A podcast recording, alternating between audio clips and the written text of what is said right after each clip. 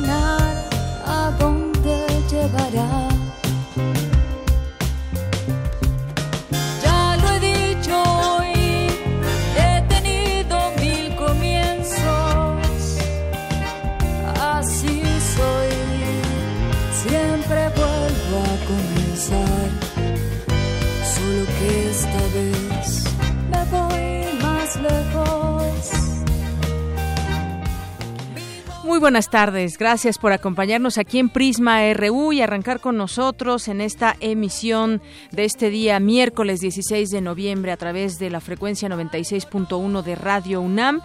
Este tema que estamos escuchando, muy buen tema, se llama Mil Comienzos. La intérprete es Bereís, cantautora mexicana egresada de la Facultad de Ciencias Políticas y Sociales de la UNAM y es el nuevo rostro del tango fusión que presenta este tema Mil Comienzos. Si escucharon un poco la letra, seguramente los va a dejar picados eh, saber que continúa en esta canción. Y bueno, Mil Comienzos es el tema que le da nombre a su primer, primer material discográfico.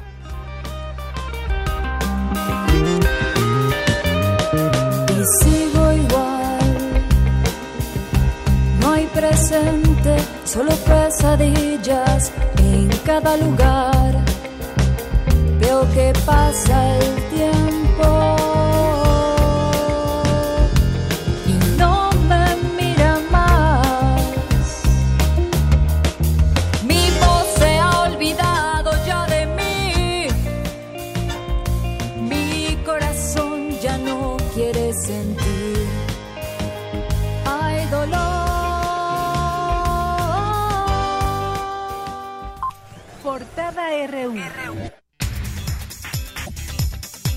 Y hoy en nuestra portada universitaria, el rector Enrique Graue destacó la colaboración entre la UNAM y la Universidad de Illinois en Estados Unidos a partir de la firma de un convenio para realizar actividades académicas, científicas y culturales de interés común. Ciudad Universitaria cuenta con 312 albergues de biodiversidad nativa. Habla Hilda Pérez Escobedo, responsable de comunicación ambiental de la Reserva Ecológica del Pedregal de San Ángel. En particular, todos los pedregalitos que hay en CEU son importantes. Pues el mapeo que tuvimos, que hicimos para y se publicó en el Atlas del 2012, se identificaron cerca de 312, más o menos lo que le llamamos islas pétreas. A los pedregalitos remanentes son todos aquellos que quedan afuera de la poligonal de la reserva ecológica, que es ya nada más el 31% de lo que había de manera original. Y de ese 31%, el 80% está protegido por la reserva ecológica y el 20% restante está sin protección. Solo que están dispersos por el resto del campus y, y sí, están como entre embebidos por las obras, por los jardines. Y ayer estuvo el actor Diego Luna en la UNAM. El actor y productor presentó en la Facultad de Ciencias Políticas y Sociales de la UNAM el libro Corrupcionario Mexicano, por mi raza nunca hablará la corrupción, del activista Alejandro Legorreta. Identifican potencial biomédico en fauna del mar de Cortés. A continuación, mi compañera Cristina Godínez nos tiene un adelanto de esta información. Así es, Deyanira, el mar tiene mucho que aportar, en especial en el tema de nuevos fármacos. Los detalles más adelante. Y hoy en nuestra portada nacional, un juez dictó auto de formal prisión contra el exgobernador de Sonora, Guillermo Padres, auto de formal prisión por los delitos de defraudación fiscal y lavado de dinero por 8.8 millones de dólares. En otro lugar, en Veracruz, cientos de trabajadores del sector salud de este estado pararon labores y tomaron los 59 hospitales de la entidad en protesta por la falta de su pago quincenal y para exigir que se garanticen sus prestaciones de fin del año. La PGR investiga eh, al exgobernador de Quintana Roo, Roberto Borge, por la compra irregular de un terreno de 9.500 hectáreas. Habla Rafael Antonio del Pozo, secretario de la Gestión Pública del Estado. En el municipio de Bacalar se vendió el 7% de la reserva territorial total. En Felipe Carrillo Puerto, el 10%. En Tulum, el 20%. En Cozumel, el 23%, en Benito Juárez el 36% de la reserva territorial, en Solidaridad 52% y en Puerto Morelos más del 60%. Bien, ya abundaremos en este tema porque pues muchas cosas están sucediendo allá en Quintana Roo, ya hay denuncias muy formales ante la PGR y mucho que tendría que explicar Roberto Borge porque además todas estas miles de hectáreas que adjudicó a, precios ridículos a familiares y a conocidos, amigos y demás, pues eran reservas especiales que no no no, no pueden ponerse a, a la venta así tan fácil, tienen que pasar por todo un proceso, pero ya más adelante le platicamos sobre estos temas de corrupción omisión, cómo decirlo, de todo un poco allá en Quintana Roo y en otros estados. En el caso del gobierno de Tamaulipas, que estaba encabezado por Egidio Torre Cantú, asignó a 12 elementos policíacos. El gobierno le asignó al exgobernador dos elementos policíacos para dar seguridad a los exgobernadores Tomás Yarrington y Eugenio Hernández, quienes cuentan con órdenes de aprehensión liberadas en Estados Unidos por lavado de dinero y organización delictuosa. Familiares de los 43 normalistas desaparecidos de Ayotzinapa pedirán a la PGR investigar al nuevo director de la Agencia de Investigación Criminal, Omar García Harfuch, ante las sospechas de que tiene vínculos con Guerreros Unidos. La Secretaría de Relaciones Exteriores pondrá en marcha 11 acciones a través de su embajada y los 50 consulados en Estados Unidos para apoyar a los mexicanos que viven en dicha nación. La falta de recursos económicos pone en riesgo los comicios electorales de 2017. Esto lo dice el presidente del INE, del Instituto Nacional Electoral, Lorenzo Córdoba. El presidente de la mesa directiva de la Asamblea Constituyente de la Ciudad de México, Alejandro Encinas, informó que se incrementaron de 870 mil a 1038 las de 870 a 1038 las propuestas ciudadanas presentadas. La agencia Morton Subastas anunció que pondrá en subasta eh, los dos papamóviles utilizados por el Papa Francisco en su visita a México. En nuestra portada de Economía y Finanzas, el secretario de Economía, Ildefonso Guajardo, aseguró que la estrategia frente a la posibilidad de que Donald Trump busque renegociar el Tratado de Libre Comercio de América del Norte es estar preparados para todos los escenarios. Y el gobierno federal destacó que en lo que va del sexenio se ha creado, se han creado 2.5 millones de plazas nuevas. Los detalles de la información o un adelanto de esta información con Abraham Menchaca. Así es, Deyanira, buenas tardes. Sin embargo, datos del INEGI revelan que el empleo informal se incrementó en 1.8% en el último trimestre. Más adelante la información. Contrastan ahí las, las cifras. La debilidad institucional que considera la corrupción, inseguridad y falta de transparencia representa el talón de Aquiles de México, según el Índice Nacional de Competitividad 2016. Se prevé que mañana jueves el Banco de México incremente en 100 puntos la tasa de interés de referencia. Hoy en nuestra portada internacional, el presidente Vladimir Putin firmó un decreto retirando la firma de Rusia del Tratado de Fundación de la Corte Penal Internacional. El presidente electo de Estados Unidos, Donald Trump, lanzó duros ataques en Twitter contra el diario The New York Times, al que acusó de publicar información falsa sobre el proceso de transición. La globalización debe cambiar de rumbo y las desigualdades son uno de los mayores desafíos de las democracias modernas, declaró el presidente estadounidense Barack Obama. Ban Ki-moon, secretario general de la ONU, aseguró que a pocos días de la entrada en vigor del Acuerdo de París sobre Cambio Climático, líderes de todo el mundo mostraron un fuerte apoyo a su implementación.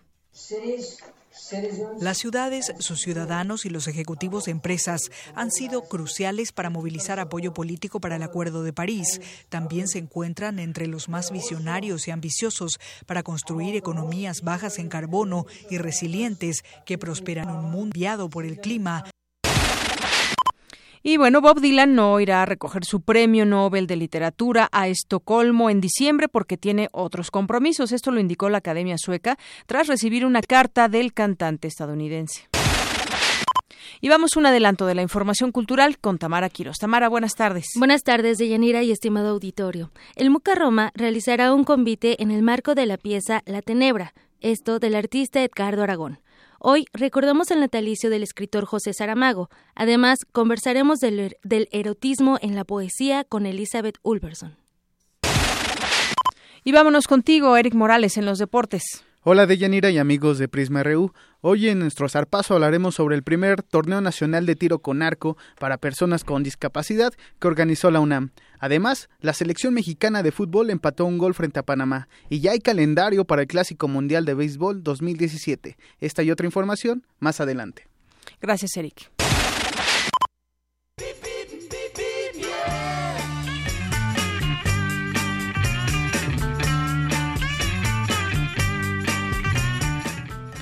Y hoy en el tráfico aledaño a algunos campus universitarios se registra tránsito abundante en Avenida Investigación Científica desde Mario de la Cueva hacia la Facultad de Medicina, Veterinaria y Zootecnia. La alternativa vial es circuito exterior.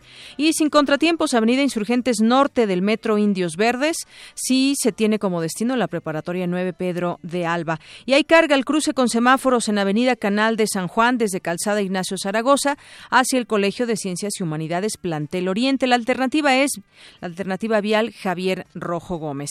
Y bueno, me enlazo vía telefónica hasta la FES Aragón. Ahí se encuentra Lidia Lomelía Reguín, eh, de personal administrativo. ¿Qué tal, Lidia? Bienvenida, buenas tardes. Hola, Deyanira, buenas tardes. Adelante con tu reporte, Lidia. Me encuentro en las inmediaciones de la FES Aragón y te comento que encontraremos avance fluido desde el Metro Oceanía hasta Metro Impulsora en ambos sentidos. Aprovecho para invitarlos al concierto de la Non Plus Ultra Orquesta que se llevará a cabo mañana 17 de noviembre a las 17 horas en el Teatro José Vasconcelos de nuestra facultad. Los esperamos. Hasta aquí mi reporte de Yanira. Muchísimas gracias, Lidia. Y ahí está la invitación también para ir a ver la, la Non Plus Ultra Orquestra. Muchas gracias. Gracias, hasta luego.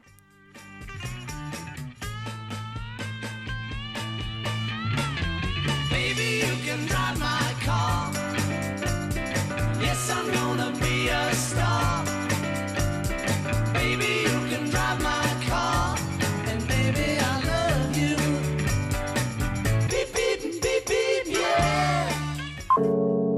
Campus RU. Y arrancamos esta emisión con nuestro campus RU, con nuestro campus universitario, que es lo que sucede en distintas entidades de nuestra UNAM. La Universidad de Varsovia está celebrando sus 200 años de vida, motivo por el cual fue montada la exposición Dos siglos, buen inicio en el vestíbulo de la Facultad de Arquitectura. La información la tiene mi compañero Antonio Quijano. Adelante. ¿Qué tal, Deyanira? Buenas tardes a ti, al auditorio de Prisma RU. Este martes fue inaugurada en el vestíbulo de la Facultad de Arquitectura la exposición Dos siglos, buen inicio, con motivo de los 200 años de la Universidad de Varsovia, creada el 19 de noviembre de 1816. Se trata de 35 láminas que ofrecen un recorrido histórico y el papel de esta casa de estudios en la historia polaca. El rector Enrique Graue destacó las similitudes entre la UNAM y la Universidad de Varsovia y dijo que es indispensable buscar la internacionalización más allá de una simple frontera. Y son días difíciles para mí. Nos quieren construir un muro en la frontera norte que habremos indudablemente que saltar, pero tal vez sea más fácil nadar y cruzar el océano y situarnos en Polonia. Hay que tenemos que cambiar inclusive en México la aspiración que tenemos de internacionalización y no limitarnos a cruzar una simple frontera. Polonia nos abre las puertas. Yo creo que sí tenemos que tener una mucha mayor presencia en Polonia. Nueve estudiantes mexicanos y 14 académicos están actualmente en Polonia. Ellos tienen más movilidad entrante, como acostumbran decirle. Tenemos ahorita 17 estudiantes polacos en la, en la ciudad universitaria y 6 académicos. Beata Wojna, embajadora de Polonia en México, resaltó el papel de la Universidad de Varsovia en el devenir histórico de su país. Para darles una idea de la importancia de esa universidad, me gustaría mencionar que aquí vivió y se educó durante algunos años Friedrich Chopin, el gran músico compositor que todos conocemos. Entre, en los muros de la universidad también se formaron cinco premios Nobel, cuatro presidentes de Polonia, diez primeros ministros y cinco presidentes de la ciudad de Varsovia. Además, en la universidad estudiaron los personajes conocidos internacionalmente en el ámbito de cine y literatura, como por ejemplo Krzysztof Zanussi o gran eh, periodista y, eh, y escritor Ryszard Kapuściński. La diplomática también dijo que esta institución educativa tiene convenios con 359 universidades de 70 países. El 4% de sus estudiantes son extranjeros y busca ser líder entre los centros de estudios de Europa, así como participar en la vida científica internacional. Hoy en día la universidad educa a más de 44 mil estudiantes y es un líder entre las universidades polacas. Cuenta con el mayor presupuesto entre todos los centros de educación superior que existen en Polonia, lo cual sí es muy importante, y emplea a más de la mitad de todos los investigadores polacos que cada año ganan las prestigiosas subvenciones otorgadas por European Research Council en el marco de la Unión eh, Europea. Cada año se publican en esta universidad 5.300 publicaciones nuevas y se realizan 100, más de 1.000, casi 2.000 eh, proyectos de investigación desde el ámbito de ciencias exactas experimentales, del estudio de la arqueología, historia, ciencias políticas, relaciones internacionales, idiomas, etcétera, etcétera. De Yanira Auditorio, la exposición forma parte de los convenios de intercambio y movilidad entre la UNAM y la Universidad de Varsovia. Hasta aquí mi reporte. Buenas tardes. Gracias, Toño. Muy buenas tardes. Pues muy interesante toda esta historia que guarda entre sus paredes la Universidad de Varsovia, que se inauguró en 1816.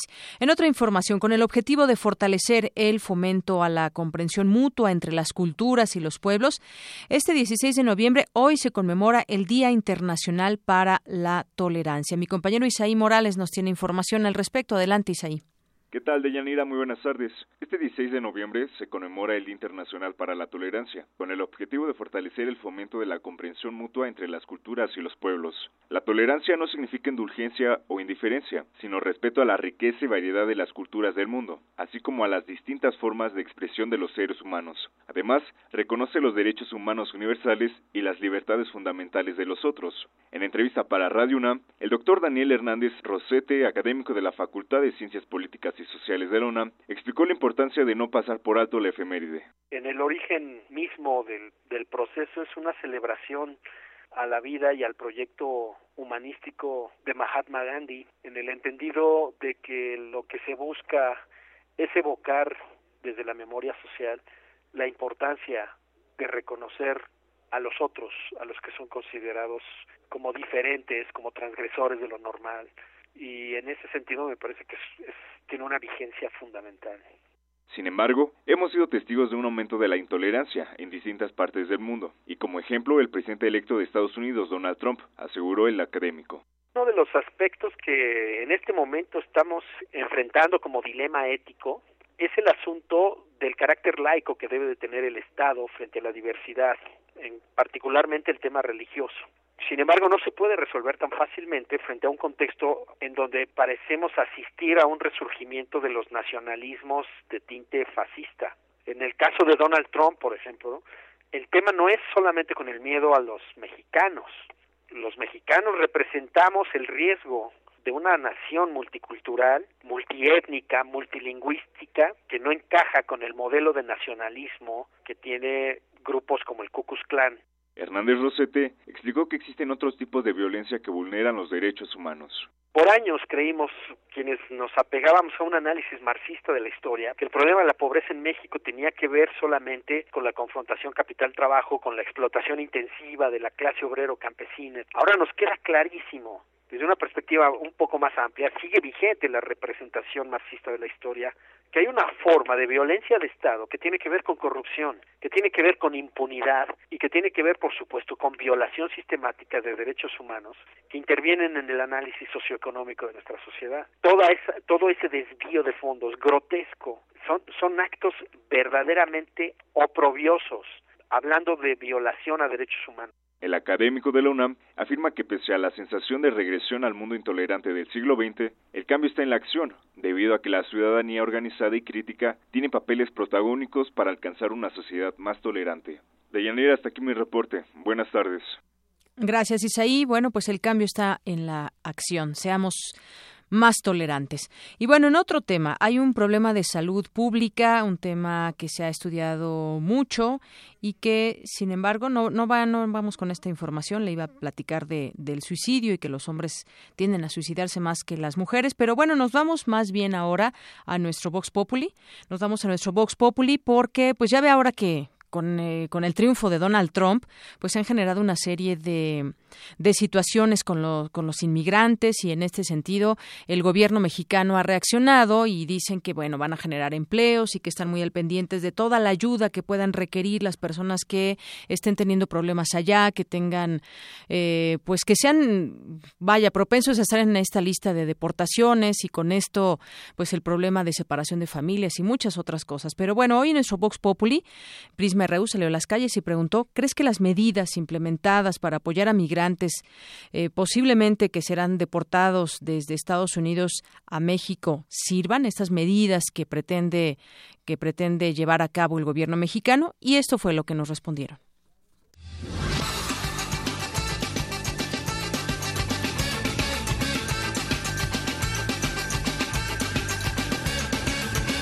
Pues ojalá funcione, pero creo que si ahorita con la gente que está desempleada no ha tenido una buena política, pues ahora con la gente que van a deportar no creo, pero pues ojalá. Yo creo que antes de pensar en el, en el empleo para las personas que, que regrese el señor Trump, creo que hay que pensar en, en generar los empleos para que no se vaya más gente hacia Estados Unidos y bueno, finalmente mover la economía, mover toda la parte monetaria para que se generen más empleos, pero sobre todo bien pagados, porque finalmente muchas de las personas que se van de aquí no es a veces por falta de empleo, sino por la falta de buen pago. Pienso que no funcionaría las medidas ya que en los últimos años el gobierno ha, ha cerrado fuentes de trabajo. entonces, ¿cómo implementaría? O sea, tendríamos que saber cómo lo implementaría porque en sí por eso ha habido la migración hacia Estados Unidos, porque no ha podido eh, crear nuevas fuentes de trabajo. Entonces sería muy poco factible que ahorita implementara esas fuentes de trabajo. Necesitaría ser un plan muy espectacular para que funcionara esas, esa expectativa que tiene el gobierno. Considero que no va a funcionar, eh, son demasiados migrantes los que se supone regresarán. Ahora habría que ver si en verdad los regresan. Una cosa son este los políticos en campaña y otra ya en los puestos, pero bueno, independiente de eso, las medidas que puedan tomar me parece que no van a cumplir las expectativas. Ellos tienen un nivel de vida, un nivel de sueldos y no creo que se homologuen en ningún momento. Yo creo que no. se me hace que se van a quedar los pobres sin trabajo, ¿no? Porque de por sí ahorita no hay trabajo para los que están desempleados, mucho menos va a haber para los que vengan. Eso creo yo. Para empezar, no ve ni por los que están aquí robando en el país, no les da trabajo, entonces ¿qué vamos a hacer con todos los que están ahora regresándose? ¿Van a venir a robar también? Primero debería pensar por los que no tienen trabajo aquí en el país y ya después eh, ver por los inmigrantes porque por algo se fueron.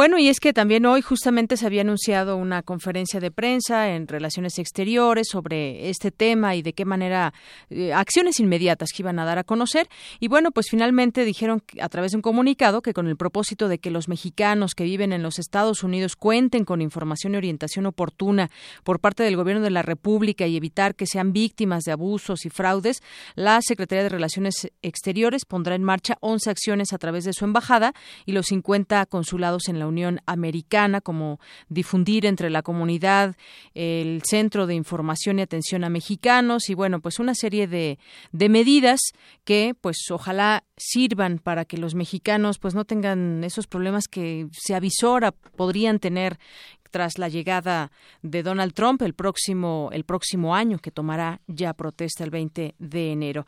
Y bueno, me enlazo vía telefónica justamente hasta los Estados Unidos. Está Javier Flores, quien es migrante mexicano refugiado en la iglesia de Filadelfia para evitar ser deportado. ¿Qué tal, Javier? Bienvenido a este espacio de Prisma RU en Radio UNAM. Buenas tardes. Buenas tardes.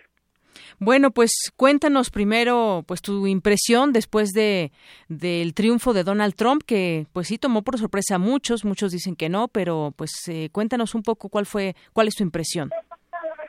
Pues yo creo que es como cualquier presidente, como aquí, como en México, que entre cualquier presidente uno no sale de donde no pasa uno de lo que es, sino que hay que seguir luchando hay que seguir luchando. Cuéntanos eh, en, el caso tuyo, que es un poco, pues, una ventana que podemos tener y, y, saber cómo, pues, cómo es tu vida allá y en esta situación que se encuentran, pues, muchos mexicanos, sobre todo, que estaban allá tratando de, pues, de volverse de lo ilegal a lo legal con el tiempo que tienen trabajando allá o con los familiares, muchas cosas. En el caso tuyo, cuéntanos, cuéntanos tu historia muy brevemente. Pues yo creo que tengo un, un buen caso, es por, por el cual estoy refugiado aquí en la iglesia, que estoy elegible para, una visa, pero lo que pasa es que ellos no quieren que espere la decisión dentro del país, sino que ellos lo que quisieran es sacarme del país por el cual estuve detenido 16 meses y no, solo me dieron 90 días para arreglar la situación con mis hijos cuando ellos están muy mal psicológicamente. ¿Cuánto tiempo tienes en esta en esta iglesia, Javier? Yo entré el domingo a las 11 de la mañana a la iglesia. Bien, y en el caso de tus hijos nos decías que ellos están teniendo ya incluso algunos problemas eh, psicológicos. Eh, ¿Ellos en qué situación están allá en los Estados Unidos o, o dónde se encuentran? Pues ellos, desde que me detuvieron el tiempo del 2015, mayo 5 del 2015 que estuve detenido hasta agosto 17, ellos empezaron con con trauma psicológico y entonces es por el cual uno tiene una escuela especial donde le dan terapias y, está acudiendo a la escuela, pero pues en esos momentos él se encuentra conmigo porque él no quiere separarse separarse de mí. ¿Tus dos hijos está, son eh, ciudadanos estadounidenses? Sí, ellos son ciudadanos. ¿Qué, edades tienen? Uno tiene dos años, uno tiene cuatro años y la mayor que tiene doce años. 12 años. Es decir, su situación es que ellos pueden estar, quedarse sin ningún problema al ser ciudadanos estadounidenses. Sin embargo, pues eh, lo que tú estás pasando es lo que podrían pasar muchas familias, no solamente de mexicanos, sino de pues inmigrantes que estén de manera de manera ilegal, por decirlo de alguna manera, sin papeles, vaya, que los sustente, que puedan quedarse allá. Y esta separación de, de familias es lo que también un problema muy fuerte, muy fuerte que se está viendo pues en México y que parece ser que las autoridades de Estados Unidos pues no ven otra cosa más que esta separación y el regreso de, de, los de los inmigrantes. Pues sí, pero como le digo, hay que seguir luchando porque pues yo creo que si me tuvieron detenido 16 meses y si ellos sabían que no que no, no califico para ningún programa, ¿por qué me dejaron salir 90 días? Entonces, automáticamente ellos saben que están, están violando las leyes, pero como le digo, cuando uno está, que no conoce uno sus derechos, y no tiene como ahora los medios que tenemos frente de nosotros, que están ayudándonos, que tanto los medios de aquí como de México pero normalmente los medios de aquí son los que están sacando muchos muchas cosas a la luz porque como nos entrevistan y pasan las noticias en la tele entonces es lo que nos está ayudando mucho y que ellos miren que que migración no está haciendo lo que lo que es correcto sino que sí. nos detienen mucho tiempo dañan a los a los niños que son ciudadanos americanos y están violando sus derechos y me dejan salir 90 días para que yo arregle mi situación con ellos y me lo lleve para mi país. Oye, Javier, ¿Qué, viene para ti? ¿Tienes eh, una defensa legal? ¿Qué es lo que te han comentado? ¿Qué puede venir para ti? Porque no puedes estar pues tanto tiempo en una iglesia. No, yo tengo una, yo tengo mi abogado, pero lo que necesitamos, como le vuelvo a repetir, tiempo para que donde está metida la aplicación para la U Visa, ellos tomen una decisión. Que eso, como usted sabe, yo no sé si son diez mil visas por año, pero pues hay muchos casos que están pendientes, entonces es por eso que, toma a veces bastante tiempo. O en sí ellos no quieren tomar una decisión con mi caso. ¿Cuántos años llevas viviendo allá, Javier? Yo entré en enero del 97, pero pues desgraciadamente en el 2007 fue mi, mi primera deportación y eso fue lo que me, me, me, dañó. Entonces. ¿De qué estado vienes? ¿De México? Toluca, Estado de México. Del Estado de México. Y bueno, eh, ¿qué has hecho allá durante todos estos años? ¿De qué has trabajado? ¿Cómo ha sido tu vida allá? Oh, aquí hay trabajo de muchas cosas, de jardinería, de cortar árboles, todo en cuestión de lo que sea trabajo, uno trabaja, pero pues como le digo, no no es fácil cuando recién llega uno, pero para ahora que ya conoce uno, pues ya es un poquito más fácil. Muy bien. Bueno, pues entonces nos dices, tienes tu abogado, por lo pronto estarás ahí en compañía de uno de tus hijos y pues bueno, este queríamos conocer de cerca tu caso porque tu caso representa muchos que hay allá en los Estados Unidos donde pues el riesgo más grande es justamente la separación de, de las familias y este pues tránsito que tienen que pasar los niños sobre todo muy pequeños que, que tú tienes por ejemplo y que pues la cuestión psicológica también los afecta. Y es la parte que pues no se ve solamente esos números fríos de que tienen que regresarse millones de mexicanos o de indocumentados que están allá en Estados Unidos porque así son las leyes y porque pues también pues se habla de otro gobierno con Donald Trump que, que tendrá o que ha hecho anuncios desde antes cuando era estaba en campaña, pero también con Barack Obama han estado pues padeciendo todo ese tema de, de las deportaciones. Sí, eso es como le digo que cualquier presidente que entre es, siempre va a ser lo mismo. Cambian un poquito las cosas, pero siempre va a ser lo mismo. Entonces lo que uno tiene es que seguir luchando por lo que por lo que quiere uno. Entonces como le digo tengo un buen caso y y con eso que está saliendo a la luz todo lo que están haciendo ellos que no están haciendo su trabajo correcto sino que ellos lo que quieren es sacar a uno cuando no han no han tomado una decisión en la en la petición que yo tengo pendiente Bien.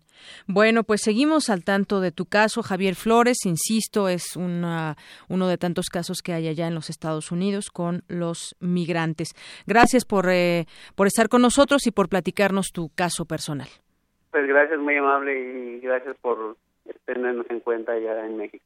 Hasta luego, buenas tardes. Bye.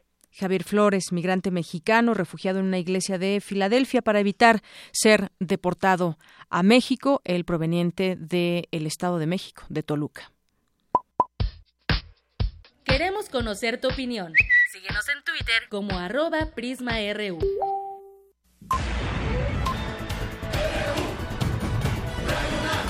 Prisma RU.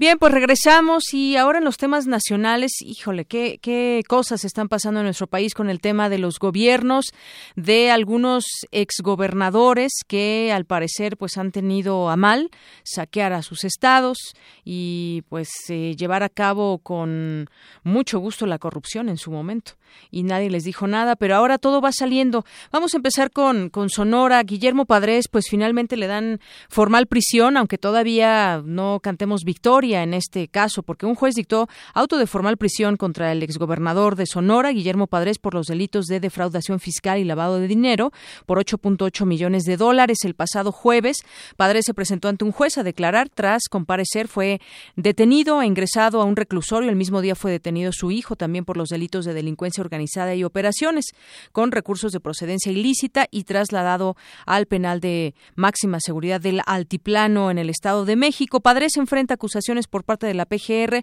por delincuencia organizada y lavado de dinero por un monto de 178 millones de pesos. Y de acuerdo con la unidad especializada de análisis financiero de la PGR, el exgobernador tenía cuentas en el extranjero, eh, de las que no fueron declarados ante la autoridad fiscal federal, y se presume que su hijo recibió en una de sus cuentas bancarias parte de los 178 millones de pesos. Así que de momento, pues esta, esta formal prisión que le dictó un juez a Guillermo Padres, todavía está este caso, eh, pues continúa también ahí la parte de los de los abogados y bueno, pues todavía no hay ninguna sentencia de cuánto tiempo podría quedarse ahí en la cárcel o todavía no hay algo definitivo, pero de, por lo pronto está este auto de formal prisión. Nos vamos de ahí a Quintana Roo, porque hoy se está conociendo, pues gracias a lo que está dando a conocer el nuevo gobierno de Carlos Joaquín González, de que llegó por el PAN y el PRD, pues una serie de cosas. Por ejemplo, que vendió eh, Roberto Borge, el exgobernador de Quintana Roo, de forma irregular 9.500 hectáreas en Quintana Roo. El gobierno de Carlos Joaquín detectó que el exmandatario enajenó de manera irregular 9.500 hectáreas. Estamos hablando de 95 millones de metros cuadrados de varios municipios de la entidad. Pues ya sabe que en este estado eh, se tiene un bellísimo mar Caribe y muchos terrenos pues se los han adjudicado no solamente Roberto Borge, muchos gobernadores, pero como siempre había estado el PRI, pues entre ellos queda la cosa, ¿no? Nada más que ahora, pues se notó demasiado, mucho más esta situación. Familiares, ex colaboradores del priista involucrados en esa operación son propietarios también de la empresa que se hizo de tres barcos en cuatro años recientes con valor superior a siete millones de dólares. En conferencia de prensa, el secretario de Gestión Pública de Quintana Roo, Rafael Antonio del Pozo, explicó ayer que, aunque el quebranto provocado por Borgia a la entidad es enorme, lo que se dio a conocer es lo que hasta hoy han comprobado, es decir, pueden salir mucho más cosas durante el periodo entrega-recepción del gobierno para integrar las denuncias correspondientes. Y es que hace casi tres semanas, la nueva administración interpuso ya ante la PGR una querella por la enajenación de 850 hectáreas y el lunes la presentación le presentaron ante la Fiscalía General de Quintana Roo. La denuncia, de hecho, es directamente contra Borge, quien presidía el Comité Inmobiliario Estatal, familiares y ex colaboradores, así como contra la exdirectora del Instituto de Patrimonio Inmobiliario.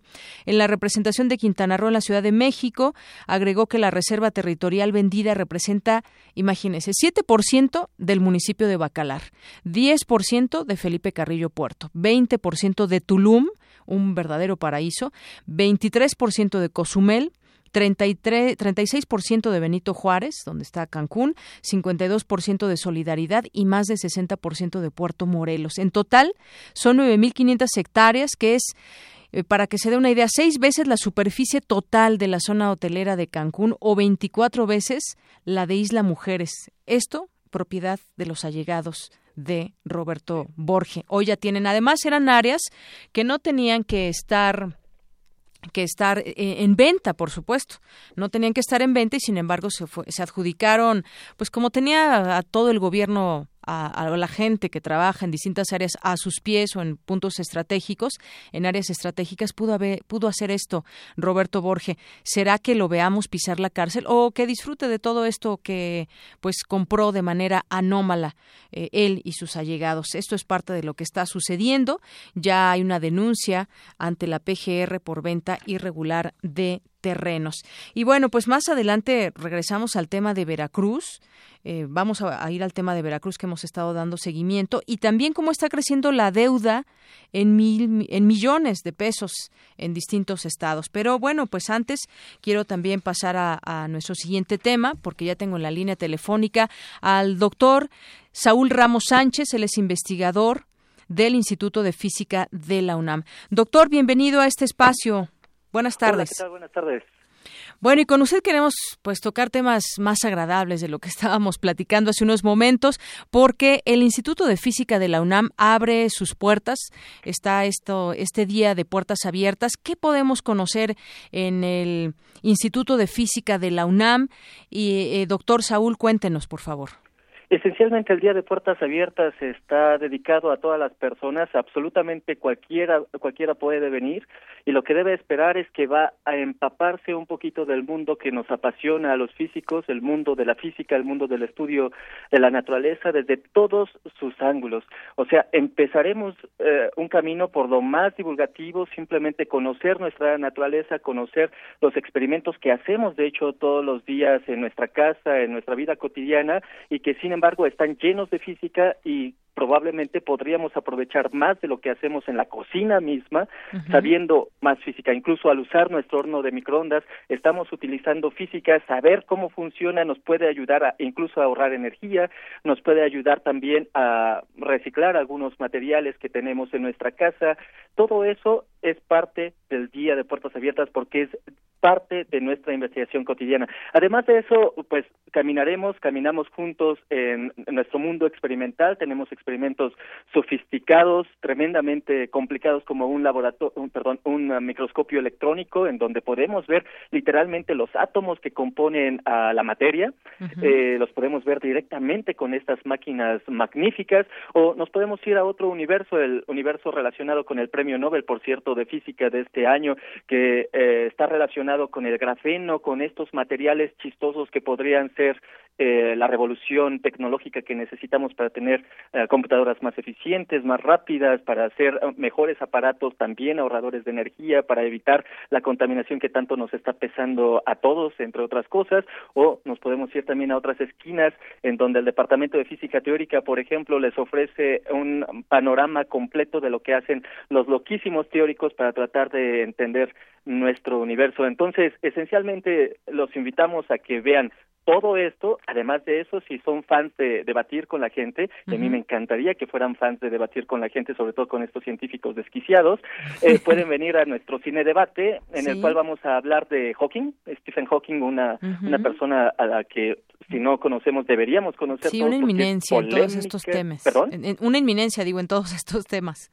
Exactamente, es una eminencia de la física, es una persona que, como todos sabemos, tuvo un inconveniente en su salud y, no obstante, ha hecho una revolución en la física a partir de su estudio de agujeros negros, de la mecánica cuántica, de la relatividad de Einstein, en fin, un sinfín de cosas y de pronto se le ocurre lanzar ideas que son realmente controversiales como Dios no existe, la filosofía está muerta, los alienígenas nos pueden matar y de todo eso vamos a discutir en el cine debate de este viernes 18 de noviembre que va a ocurrir entre 12 y 2 de la tarde ahí en nuestro auditorio estelar dedicado a la investigadora Alejandra Jaidar.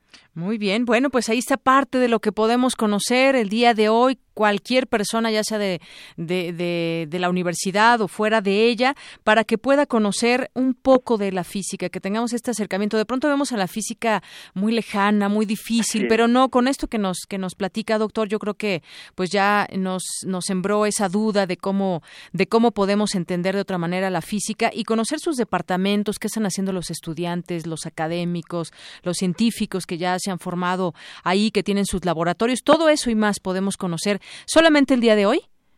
No, solamente el día viernes. El día, viernes, perdón, el día viernes. de noviembre, desde 9.30 de la mañana hasta las cinco y media de la tarde, todo el día tendremos las eh, puertas de todas las oficinas y todos los laboratorios abiertos para ustedes, para que conozcan nuestro trabajo, para que se entusiasmen como nosotros, para que jueguen con nitrógeno líquido y vean cómo no es tan peligroso como uno podría pensar, para que se unan al rally que vamos a organizar también va a ocurrir entre tres y media y cinco y media y le echen porra a su equipo favorito si es que quieren. En fin, tenemos un, un sinfín de, de, de actividades para este viernes de nueve y media a cinco y media. Los esperamos, por supuesto, a todos. Muy bien, viernes de nueve y media a cinco y media, ahí en el Instituto de Física de la UNAM, esto y más que podrán conocer. Y bueno, pues por lo pronto, doctor, muchas gracias por darnos a conocer todo lo que habrá ese día y también pues todo lo que, lo que deriva de esta apertura de puertas ahí en el Instituto. Muchas gracias.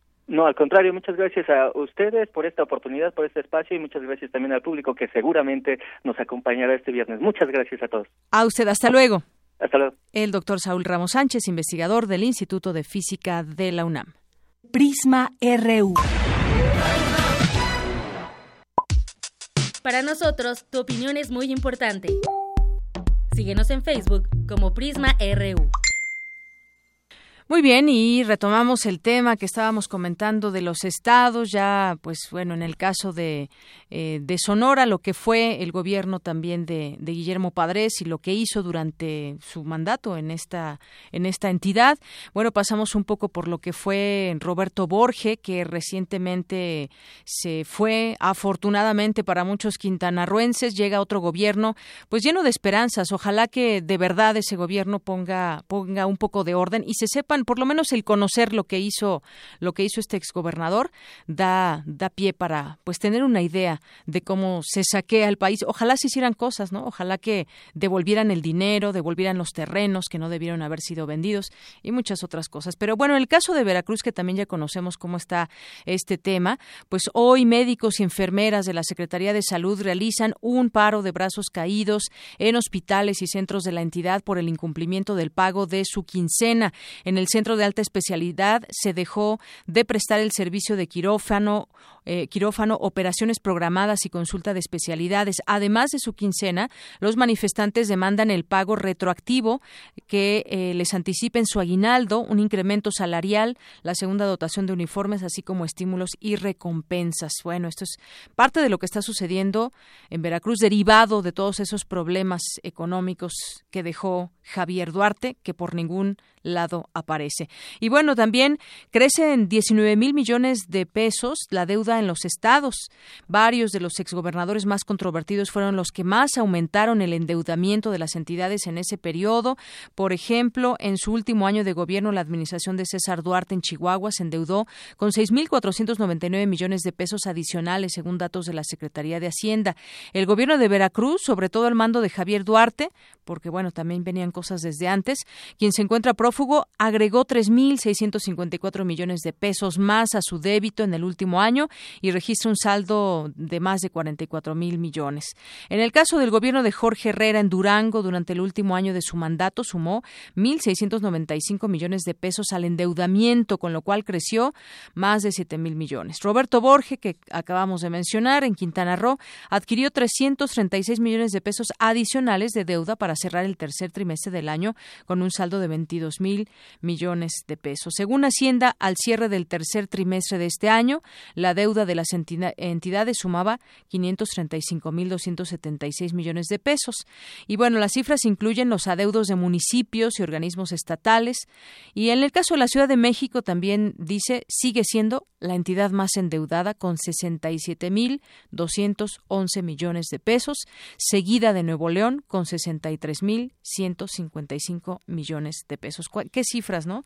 Ni siquiera podemos eh, imaginar cuánto dinero es y en qué se gastó exactamente. Y bueno, pues así se va la fuga del dinero que no llega a donde debería de llegar. Una con 51. Arte y cultura.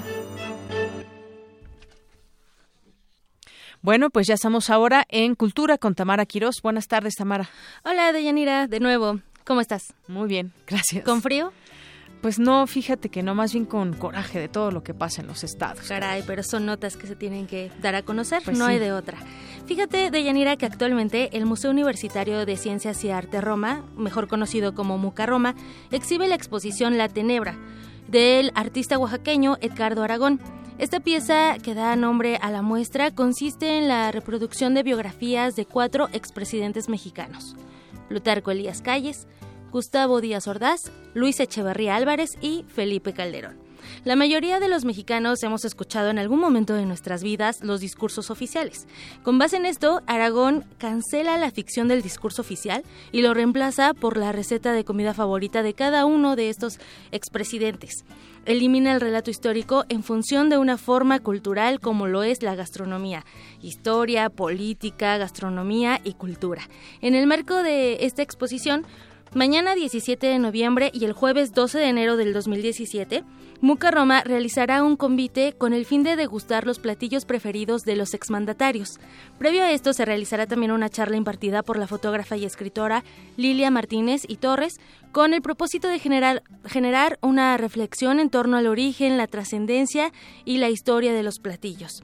Los convites se llevarán a cabo en colaboración con ENO, un novedoso proyecto del chef Enrique Olvera, eh, cuyo propósito es recuperar la tradición de las loncherías de barrio de la Ciudad de México.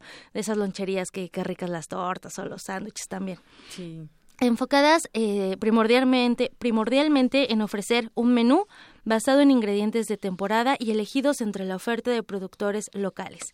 De Yanira este jueves 17 de noviembre, los platillos a degustar son Plutarco Elías Calles, riñones al vino blanco y Gustavo Díaz Ordaz, sopa de cola de res.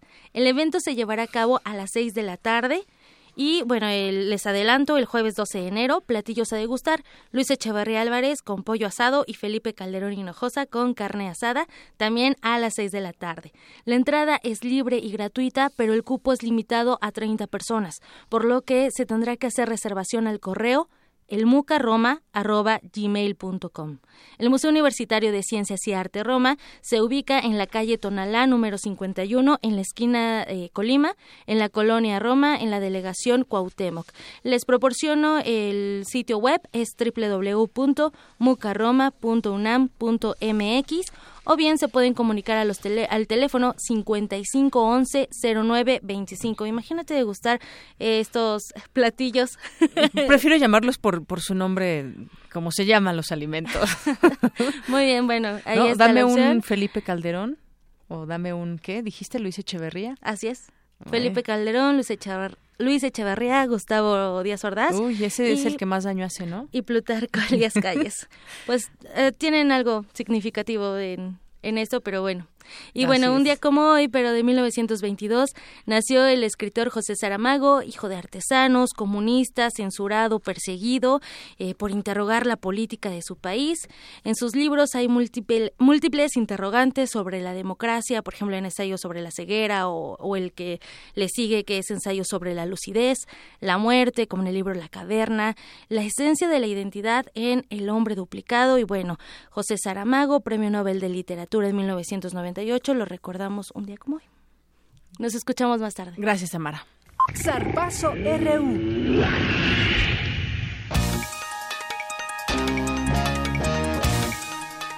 Bueno, y ya estamos ahora en el Zarpazo, la información deportiva con Eric Morales. Eric, Gracias, Deyanira. Nos vamos con la información universitaria porque la UNAM organizó el primer torneo nacional de tiro con arco para personas con discapacidad, el cual se efectuó en el campo Lauro Franco de Ciudad Universitaria. En el evento deportivo participaron seis agrupaciones, además de la UNAM, Quintana Roo, Querétaro, Michoacán, Jalisco, Hidalgo y Guerrero.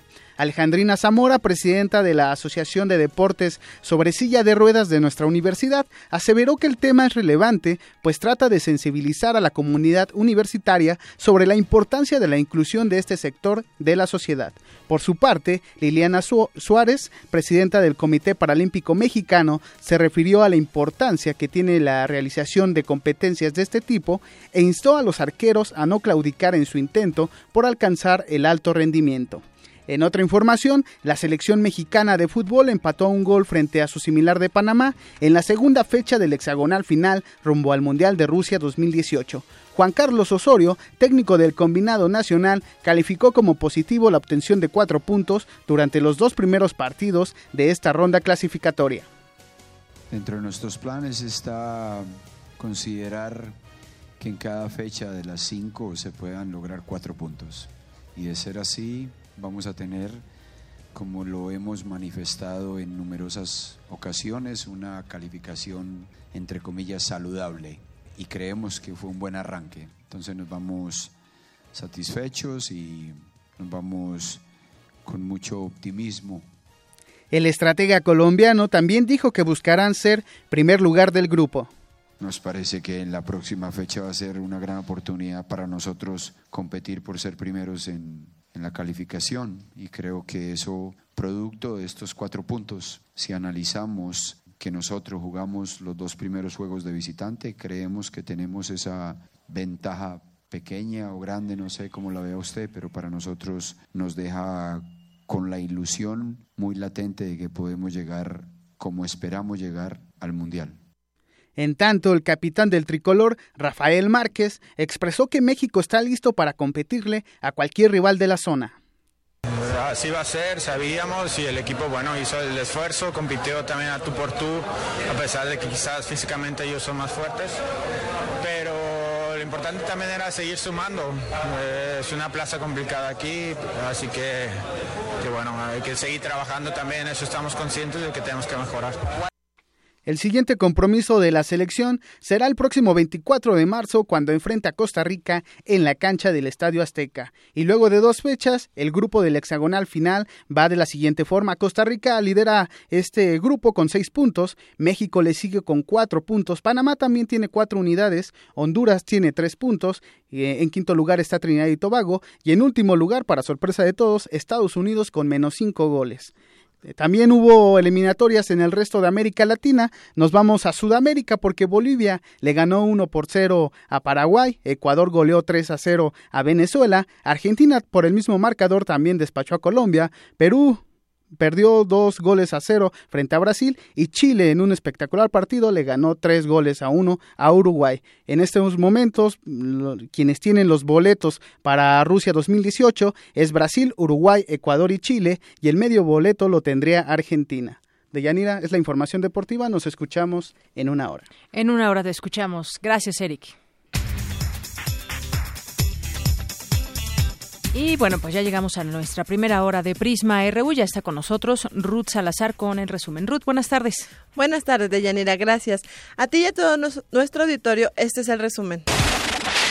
En entrevista para Prisma RU, el doctor Saúl Ramos Sánchez, investigador del Instituto de Física de la UNAM, invitó al público en general al Día de Puertas Abiertas de la entidad universitaria, el próximo 18 de noviembre, para conocer el trabajo de los investigadores. Esencialmente el Día de Puertas Abiertas está dedicado a todas las personas, absolutamente cualquiera, cualquiera puede venir y lo que debe esperar es que va a empaparse un poquito del mundo que nos apasiona a los físicos, el mundo de la física, el mundo del estudio de la naturaleza desde todos sus ángulos.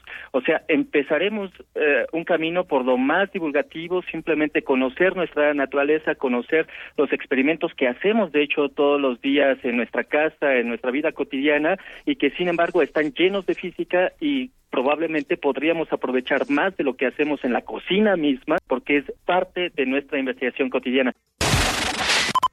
En otro tema, el migrante mexicano Javier Flores, quien se encuentra refugiado en una iglesia de Filadelfia, Estados Unidos, para evitar su deportación, habló sobre su situación migratoria ante la llegada de Donald Trump a la presidencia. Pues yo creo que tengo un, buen caso es por, por el cual estoy refugiado aquí en la iglesia, que estoy elegible para, una visa, pero lo que pasa es que ellos no quieren que espere la decisión dentro del país, sino que ellos lo que quisieran es sacarme del país por el cual estuve detenido 16 meses y no, solo me dieron 90 días para arreglar la situación con mis hijos cuando ellos están muy mal psicológicamente.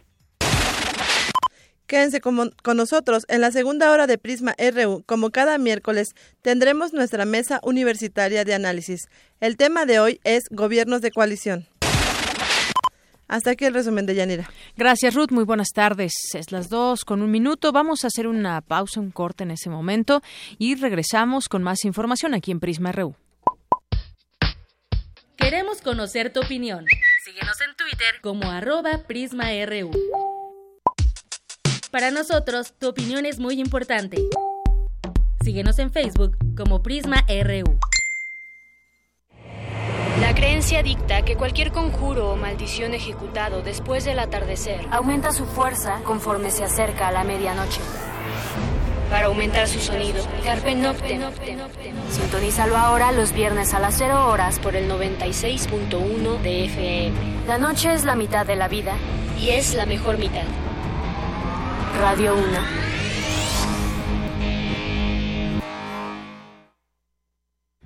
Ballets de todos los tiempos. Música medieval, barroca, moderna. Los sonidos que hacen mover al cuerpo en un solo programa. Diáspora de la danza, lunes a viernes a las 6.40 de la mañana y su retransmisión a las 3 de la tarde. Por el 96.1 de FM. Radio UNAM. En nuestro país, el incremento de embarazos a temprana edad va en aumento. Y no solo eso, cerca de 280 mil jóvenes adolescentes entre los 12 y 19 años de edad se ven obligadas a abandonar sus estudios cada año. En el Partido Verde, impulsamos una ley que pueda garantizar el derecho a la educación de madres jóvenes, otorgando becas y el derecho a guardería, buscando mejorar sus oportunidades de desarrollo y calidad de vida. Partido Verde. Dejar huella en cada aula de la UNAM es un deber de un verdadero Puma. Deja tu huella y apoya Fundación UNAM a de cara a miles de universitarios. Súmate 5340-0904 o en www.funam.mx. Contigo hacemos posible lo imposible. Tengo derecho a vestirme como yo quiera, sin que me juzguen. En mi trabajo reconocemos que todas y todos tenemos las mismas capacidades. Mi éxito en el trabajo no depende de mi cuerpo.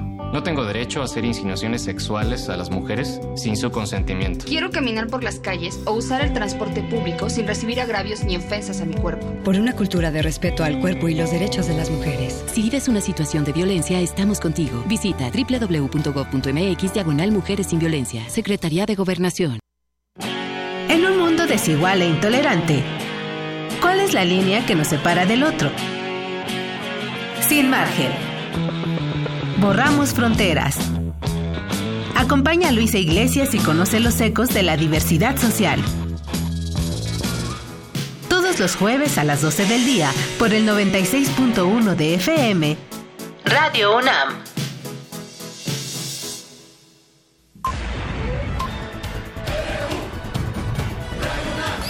Prisma RU.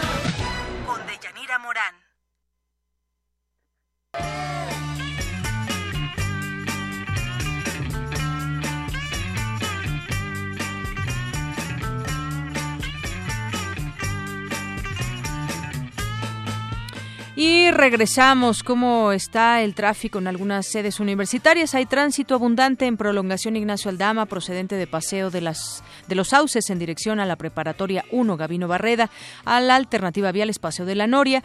Y en otro punto encontrarás buen avance en Avenida Zacatepetl y Llanura, vialidades inmediatas al Colegio de Ciencias y Humanidades Plantel Sur. Y misma condición vehicular registra Avenida Fortuna de Calzada Vallejo hacia el Colegio de Ciencias y Humanidades Plantel Vallejo.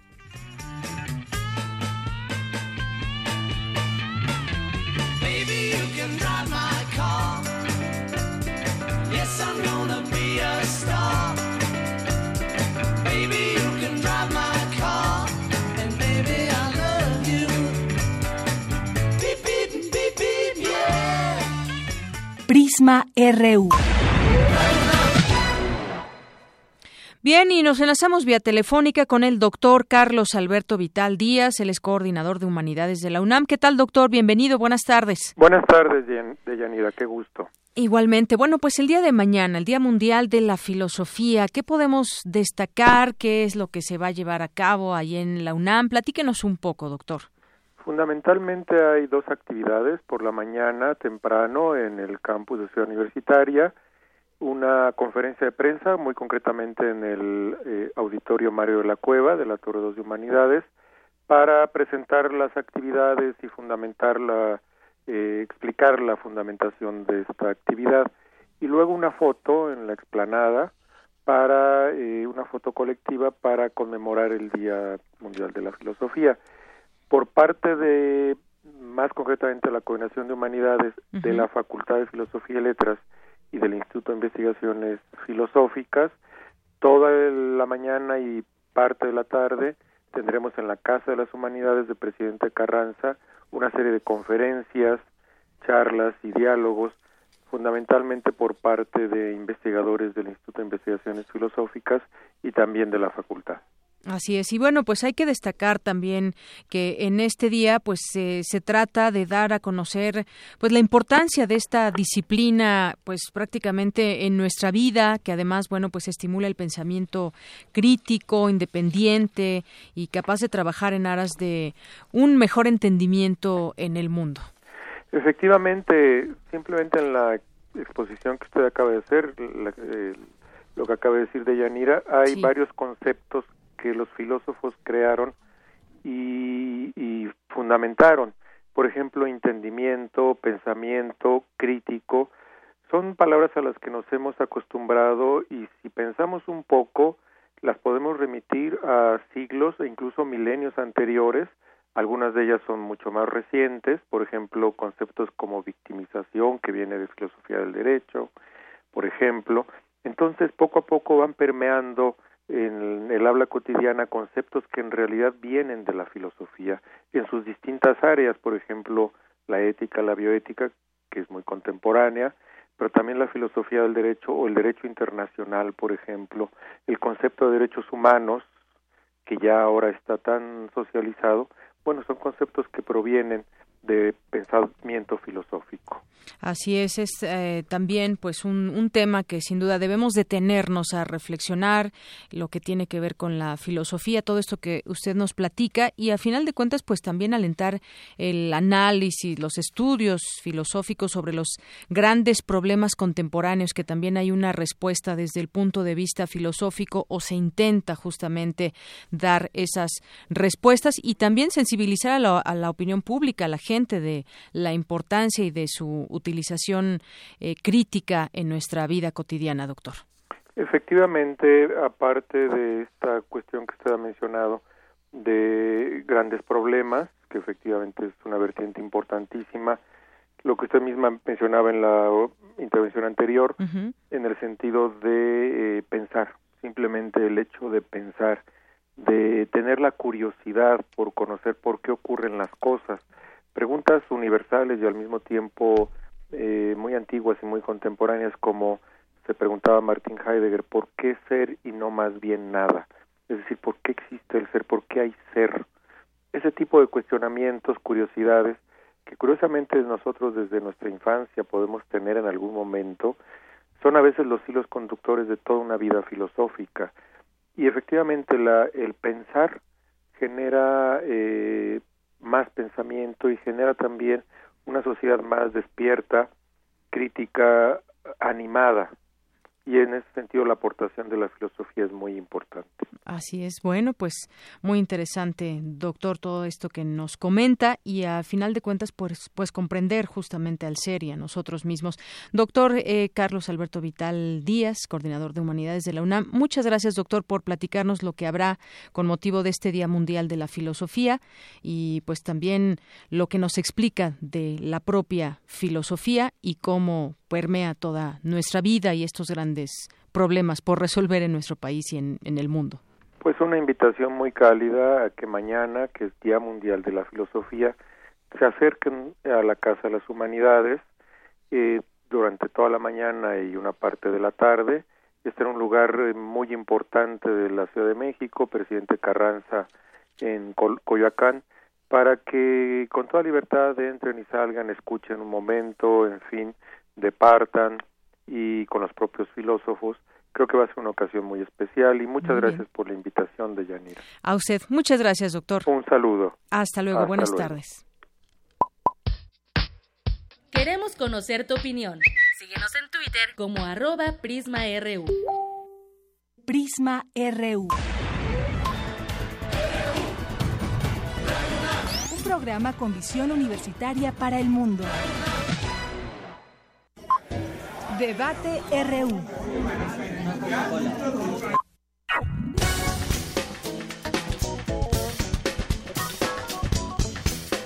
Bueno, y ya estamos en nuestra mesa de análisis de este día, gobiernos de coalición, qué significan, a dónde van, cómo están conformados, son algo positivo o qué significan. Vamos a ir entrando en este tema, ya nos acompañan aquí en cabina algunos estudiantes, pero antes de, de ir con ellos, vamos a dar pie a esta entrevista vía telefónica con el doctor Emilio Bizarretea, él es académico de la Facultad de Ciencias Políticas y Sociales de la UNAM. Doctor, como siempre, un placer platicar con usted. Bienvenido. No, muchísimas gracias, Deyanira. Un saludo y un afectuoso abrazo a sus invitados y a toda la comunidad universitaria. ¿eh? Un placer estar con usted y un honor.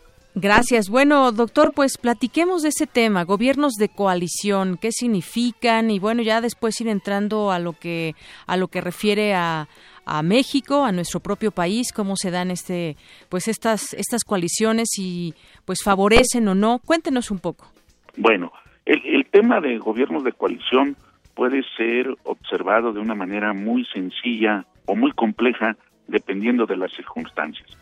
La manera sencilla es que el gobierno de coalición de origen se forma a partir de una voluntad política cuando un grupo parlamentario o un partido político no tiene mayoría suficiente como para formar gobierno, ya sea en el Congreso o en el Ejecutivo Federal o local, por lo que se ve obligado a pactar con otros grupos, normalmente de ideología política afín, para formar un grupo mayoritario parlamentario o un gobierno conjunto. Esto es, en una manera muy sencilla, cuando existe una pluralidad de fuerzas políticas y no existe una mayoría o un consenso, surge la necesidad del acuerdo, de la coalición y en específico de este gobierno de coalición. Los problemas son muy sencillos. Se trata de evitar la parálisis, la inestabilidad, la ingobernabilidad y ser más eficaz y tratar de responder con mayor democracia al tema de lo que podríamos denominar que las minorías también cuenten en una sociedad heterogénea. Esta idea es muy importante en el caso mexicano porque tuvimos una reforma político-electoral no concluida del todo, pero una reforma en febrero del 2014 que generó una opción muy renovadora de cómo la presidencia de la República, recordemos que somos un sistema presidencialista, permitiría formar o tener la opción de formar un gobierno de coalición. Esta idea, debo decirlo, toca no solamente la teoría de la democracia, la teoría política, la teoría constitucional y las prácticas políticas y atraviesa, para decirlo de una manera más en la jerga política, el sistema de partidos y el sistema electoral. Pero, sin duda alguna, yo creo que la sensibilidad más sólida está en las demandas de la propia sociedad, organizada o no. Nosotros hemos tenido eh, experiencias de gobiernos de coalición y de coaliciones electorales. Bueno, distingo primero.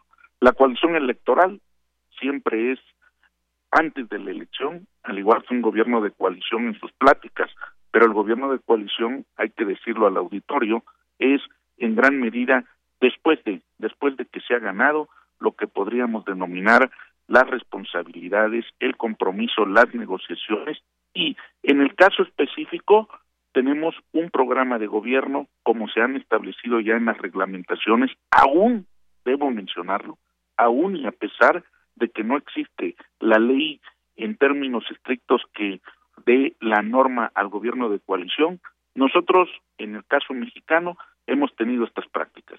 Menciono algunas brevemente, nada más para señalar.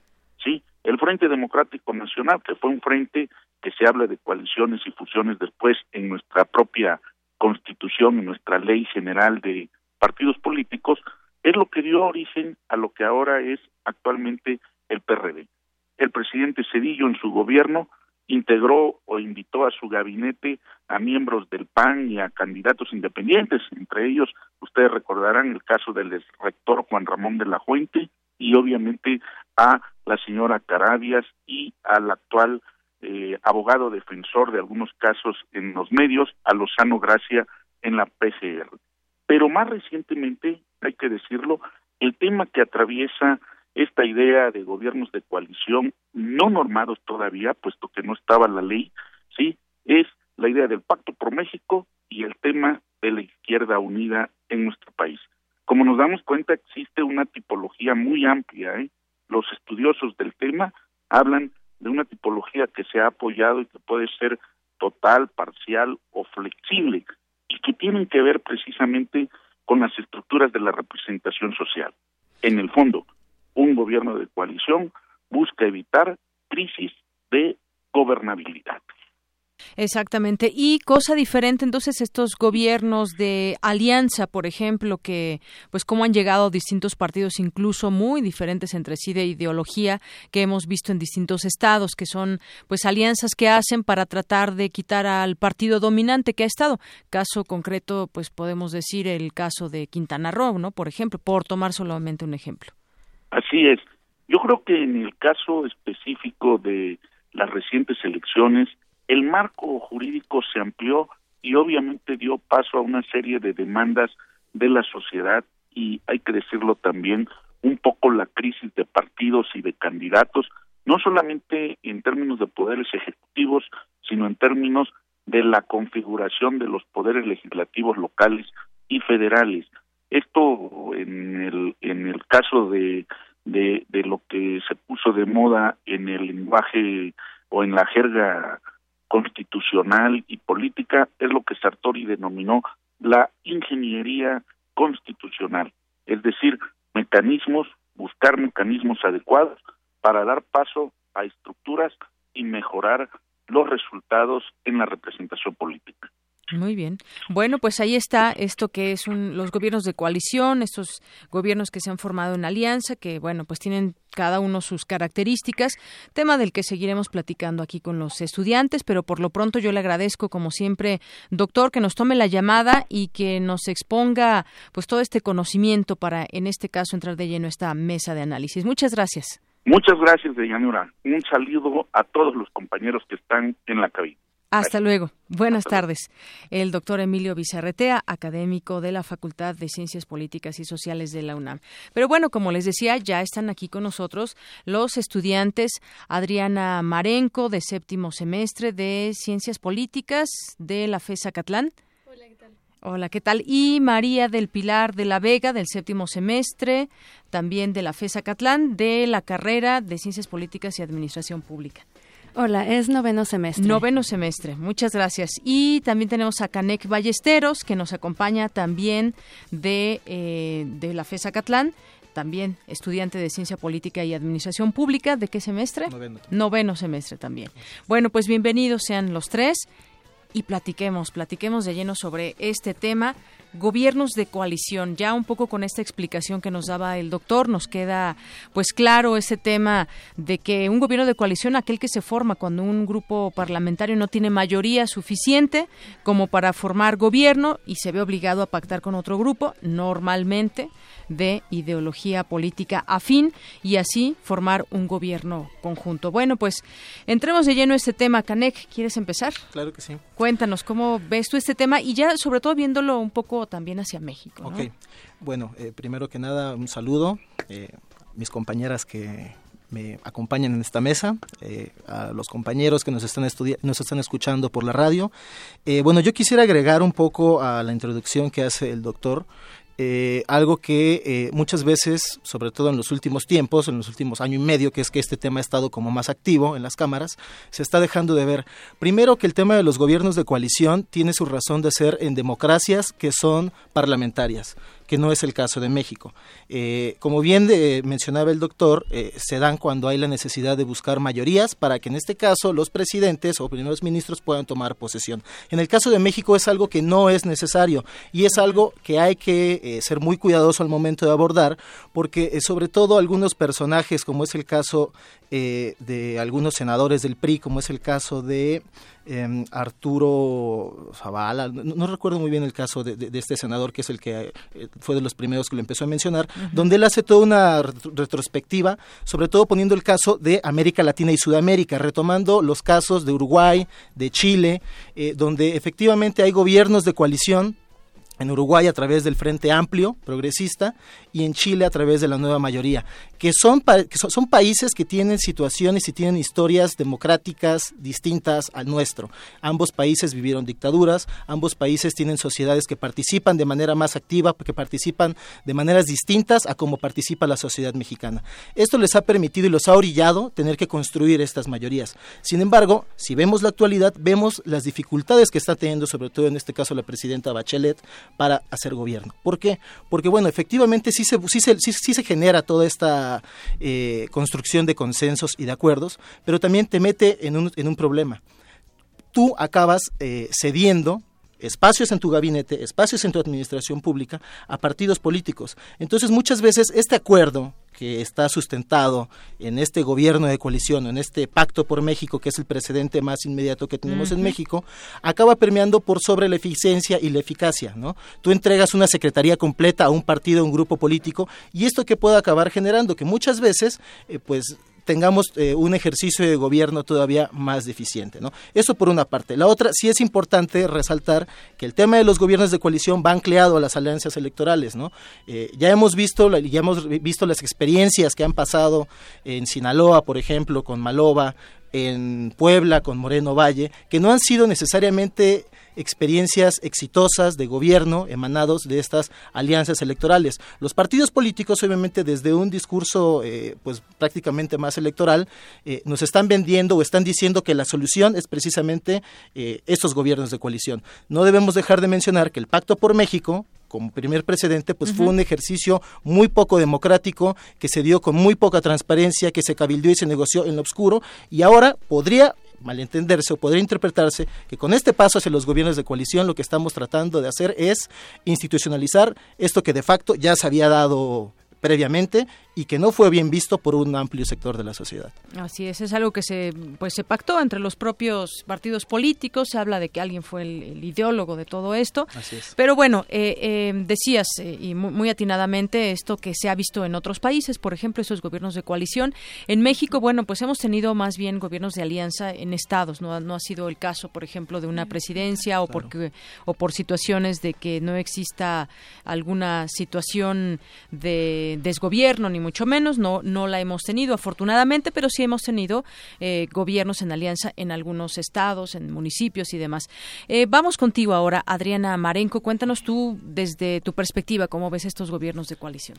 Me parece que es muy interesante lo que señala eh, Canek. Canek porque en realidad eh, el, yo creo que sí es un poco, o sea, la, la tendencia de, del del gobierno sí va un poco hacia el gobierno de coalición porque desde hace un par de años, no, de hecho gobiernos vivimos con esta cuestión de, del gobierno dividido, ¿no? O sea, hay una entera relación entre el poder ejecutivo y el poder legislativo. Entonces es ahí donde, por ejemplo, si, si el PAN no tiene mayoría en, la, en la, las cámaras, uh -huh. no puede proceder, ¿no? No puede hacer go perdón, no puede hacer gobierno. Uh -huh. Entonces es por eso que, que se empieza a, a, también a considerar, ¿no? Desde un aspecto mucho más, eh, pues de administración, ¿no? mucho más práctico. Eh, aunque también es, es, es válido porque al final reduce esta línea que hay, ¿no? Eh, que el partido debe representar los intereses de la sociedad, ¿no? Entonces lo que hace es que genera una, un, un, grupo centralizado, ¿no? Ya de partidos que, que van a concentrar todo el poder y se lo van a repartir entre ellos. Así es. Bueno, cuéntanos ahora tú, María del Pilar de la Vega, eh, tu punto de vista sobre este tema de los gobiernos de coalición. Bueno, como ya señaló Adriana, sí es una tendencia que está viviendo México, pero a mí me parece importante que debemos reflexionar, es una tendencia que está beneficiando a quién o a quién es a quien realmente favorece, porque si a mí me lo preguntas, parece que lo que quieren es sacar al ciudadano, que el ciudadano salga a votar, no va a importar por qué partido vote, porque al final ellos van a hacer coalición en gobierno y van a estar cabildeando entre ellos.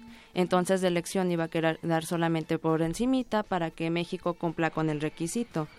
Esto, pues, el pretexto que nos ponen o el señalamiento que están haciendo para darle importancia al gobierno de coalición es que al existir tantos partidos ya existe una necesidad de que estos trabajen juntos.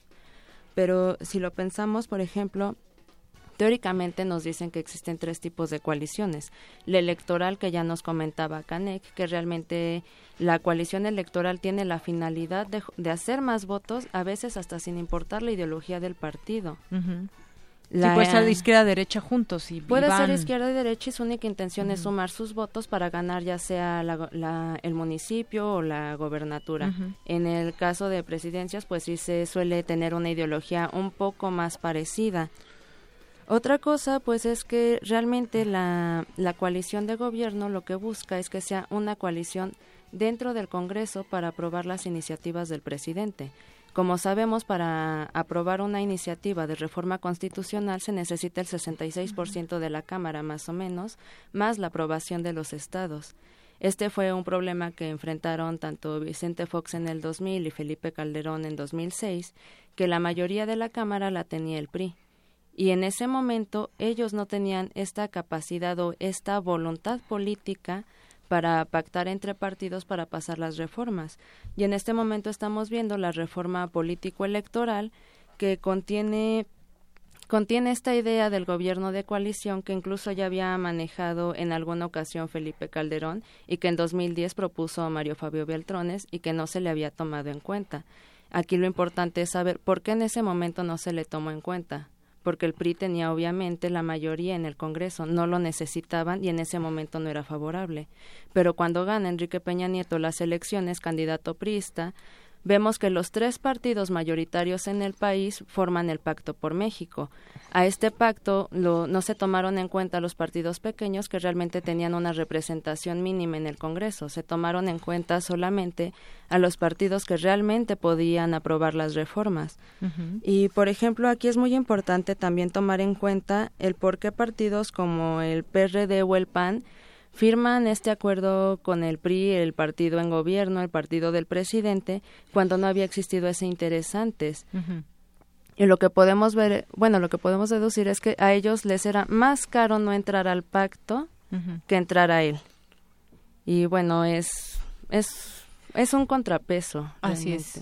Bueno, pues me parece muy interesante esto que dices también de a quién favorecen estos estos gobiernos de coalición de pronto, estas alianzas que hemos visto aquí en nuestro país. Tiene que ver también mucho el tema del financiamiento, cómo se van a repartir esas eh, las candidaturas que tengan, cómo se cómo se reparten los recursos por separado, cómo hacen uso de ellos a favor de un mismo postulante, por ejemplo, cómo es que quedan esos acuerdos políticos y bueno, pues sí, sobre todo esto que del Pacto por México en su momento, estos tres principales partidos que dijeron, bueno, pues para estar todos, digamos, eh, de acuerdo, eh, vienen tiempos eh, quizás eh, difíciles, hacen esto y bueno, al, al paso del tiempo también vemos que decae este propio Pacto por México por su propio peso, empiezan a haber críticas desde dentro, parecía que iban a avalar todo lo que lo que traía un gobierno que estaba acababa de ganar, que era el, gobierno de, Peña Nieto, parecía esa esa imagen dio el Pacto por México, ¿no? Que era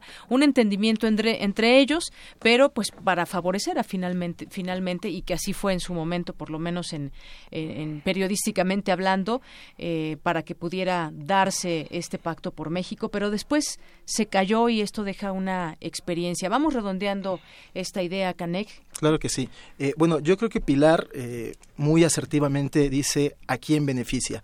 Eh, a mí, eh, desde el punto de vista no de los partidos políticos, no como militante de un partido político, sino como alguien que estudia y observa el comportamiento de las instituciones políticas y los partidos políticos, me genera cierto escosor y, me llama la atención cómo en un país donde tradicionalmente los partidos no se habían puesto de acuerdo o no se podían poner de acuerdo, porque anteriormente eso era el trabajo en, las cámaras, cuando el poder legislativo se empieza a abrir a esta pluralidad de expresiones políticas que hay, que era más bien de diferenciación de choque y golpeteo. Y de repente empiezan a generarse estas coyunturas donde las fuerzas políticas más importantes del país, ya incluida esta izquierda más conservadora, pero más eh, negociadora y más light, empieza a hacer bloque con estos otros dos partidos que no se sabe muy bien si son de derecha o de centro, eh, y empiezan a generar ciertos productos, ¿no? ¿Qué productos han emanado de esas coyunturas donde se han puesto de acuerdo de pronto en todo? Uno es el Pacto por México, donde efectivamente, bueno,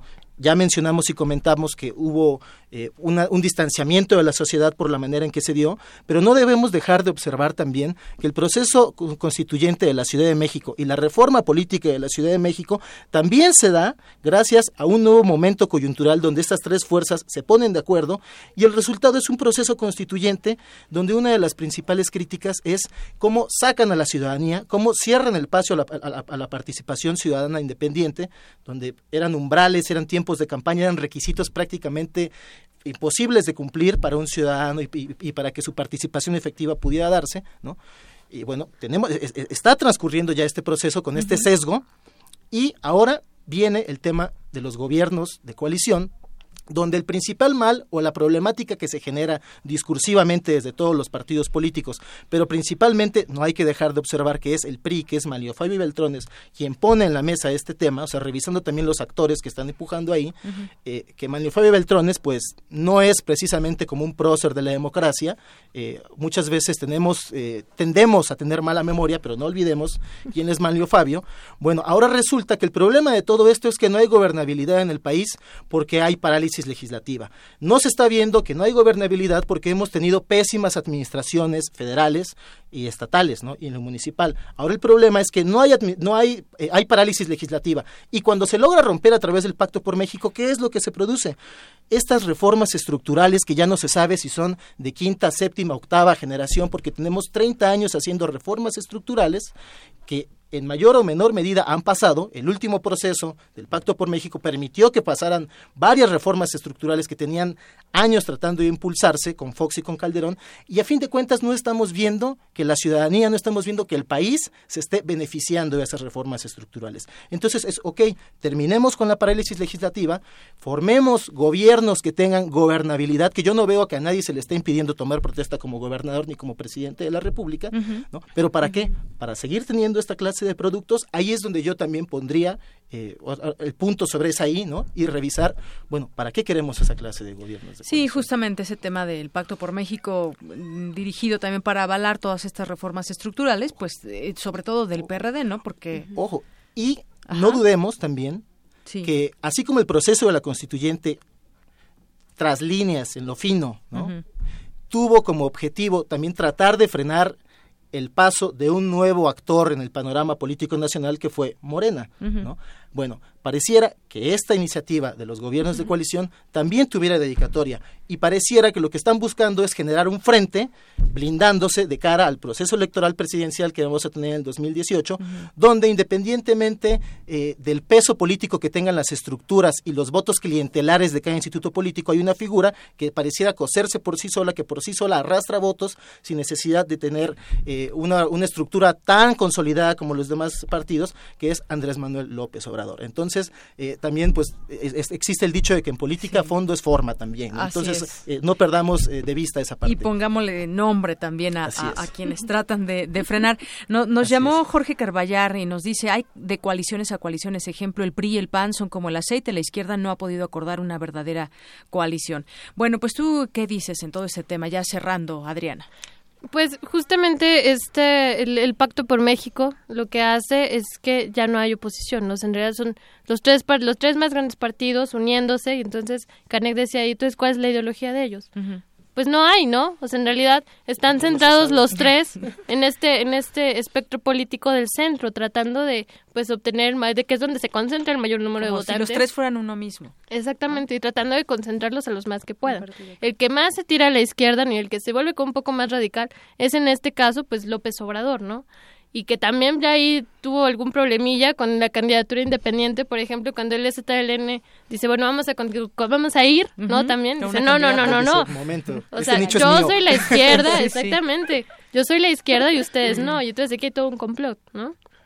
En- entonces, eh, me parece que la alianza lo que hace, eh, tú lo señalabas hace un momento con el doctor, era que eh, se alían para tratar de quitar al partido opositor, ¿no? Aquí, entrando ya un poco en el juego de sistema de partidos, pues en realidad, eh, ya en términos fácticos, el PAN y el PRD son los que hemos visto que han logrado eh, alianzas a nivel eh, estatal.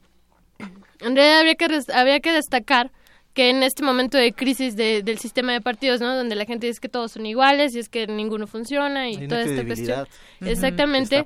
Lo, lo que hace el, el PAN y el PRD en su conjunto es justamente como venía a sacar un poco este eh, de este meollo al sistema de partidos, es decir, bueno, no, nosotros somos la oposición al PRI, que es el que no quieres, pero pues eh, sigue votando, ¿no? Sigue votando por los partidos grandes. Entonces, en- ahí, por ejemplo, se puede ver que es como un poco el voto de castigo. ¿no? Así es. Bueno, y cerramos contigo, Pilar. Bueno, el doctor nos comentaba que esta idea del gobierno de coalición no solo iba a ayudar a tener una, un mejor gobierno, a lograr una gobernanza, sino que también iba a haber una mayor democracia en donde las minorías iban a estar representadas. A mí me parece que es todo lo contrario, va a haber menor democracia porque realmente la opinión del ciudadano va a estar tomada en cuenta. Si yo no estoy votando por ti, PRI, PRD, PAN, el partido que seas, es porque no me gusta la forma en la que estás gobernando, para que al final, cuando llegue al- por el que yo voté al gobierno, se alíe contigo y al final se hagan la y al final llega al gobierno el partido que yo no quería, pues para mí no se reduciría en ese sentido el nivel de democracia. Otra cosa, realmente la, el gobierno de coalición es un gobierno de intercambio. te voy a dar una cosa por otra, voy a pasar tus reformas estructurales, pero Hacen tú vas a pasar las Ajá. mías. ¿O qué secretaría me vas a dar? ¿O qué Exacto. secretaría me vas a dar? Porque sí, esa es otra cuestión. Ahora con la nueva reforma política, político-electoral, los, nombr- los nombramientos que haga el presidente en las secretarías de Estado primero van a tener que ser ratificados por el Congreso, exceptuando por la Secretaría de Defensa Nacional y la Secretaría de Marina. Así es. Y bueno, pues se pone interesante el panorama, ¿no? En este sentido, porque vendrán elecciones en, en 2017, en 2018 tenemos una presidencial y bueno, ojalá tengamos oportunidad de platicar de estos temas más adelante. Claro que sí. Claro. Porque Es un tema amplio. Es un tema amplio y, Y se pone para bueno y muchísimo da más. para muchas mesas, no solamente una. Así que por lo pronto, pues yo les agradezco que hayan estado aquí con nosotros platicando de ese tema, que su conocimiento y sus ideas y también pues todo lo que estamos viviendo nos lleven a emitir también un punto de vista informado y bueno, pues ustedes como estudiantes de la UNAM, por supuesto que lo tienen. Pues muchas gracias, Adriana Marenco, eh, Pilar de la Vega y Canek Ballesteros. Muchas gracias por venir aquí a Prisma RU de Radio UNAM. Gracias, Gracias a ustedes por invitarnos. Hasta luego. Gracias. Prisma RU.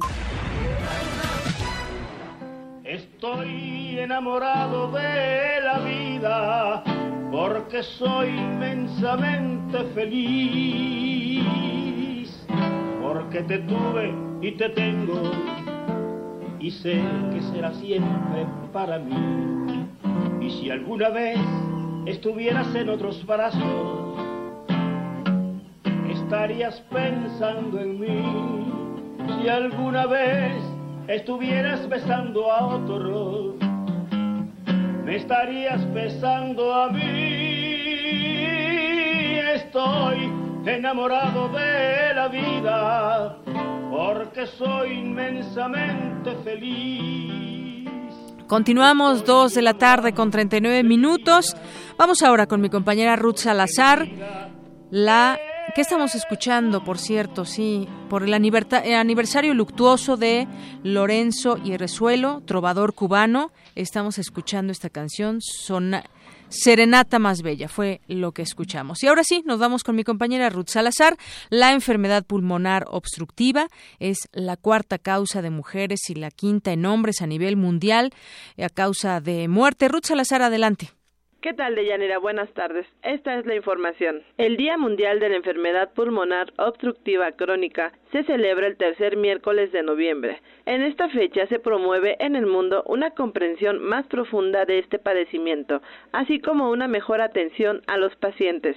La doctora Guadalupe Ponciano Rodríguez, directora del Programa de Prevención del Tabaquismo de la Facultad de Medicina de la UNAM, explica las características y los síntomas de la EPOC. Es una enfermedad pulmonar progresiva en la que se van poco a poco obstruyendo las vías aéreas y esto determina una pérdida acelerada de la función pulmonar. La Organización Mundial de la Salud prevé que para 2030 esta enfermedad será la cuarta causa más importante de mortalidad a nivel mundial. En México es ya un problema de salud pública que genera costos cada vez más elevados, asegura la doctora Ponciano. En el mundo hay alrededor de 65 millones de personas que ya desafortunadamente padecen esta enfermedad y bueno, en México no nos quedamos atrás. En México también tenemos unas cifras que realmente nos alertan a que esta enfermedad se va transformando en un problema importante de salud pública. Por ejemplo, en el Instituto Nacional de Enfermedades Respiratorias eh, tenemos datos de que actualmente se gastan eh, aproximadamente 57 eh, millones de pesos cada año por la atención a los pacientes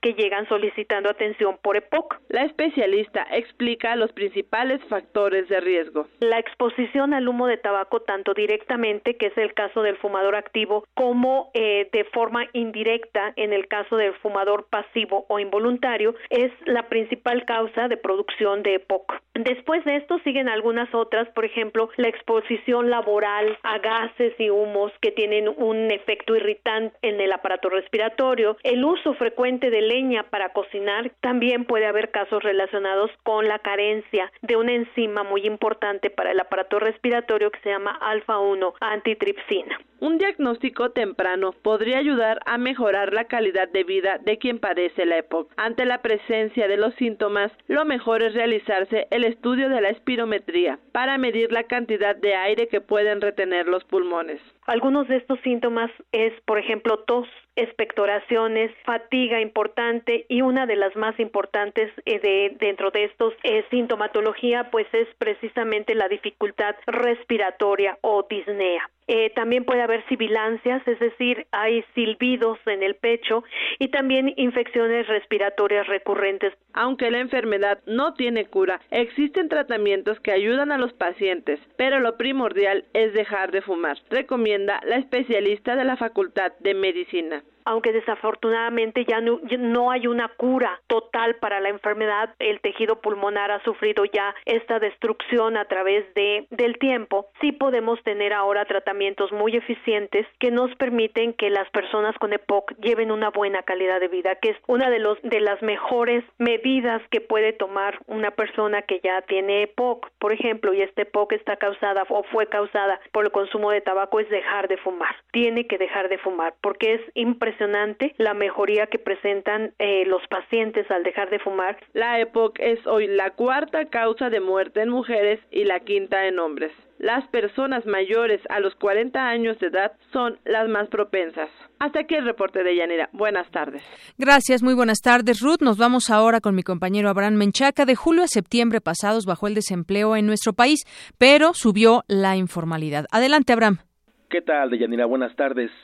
Al participar en el foro México, Cumbre de Negocios, el jefe del Ejecutivo Federal refirió que en lo que va de su sexenio se han creado 2.5 millones de plazas nuevas, el triple de los generados en los primeros cuatro años de la administración anterior. Sin embargo, el Instituto Nacional de Estadística y Geografía, INEGI, informó que en el tercer trimestre del año, 29.9 millones de personas en México se desempeñaron en un empleo informal. En ese lapso, el número de desocupados ascendió a 2.2 millones de personas.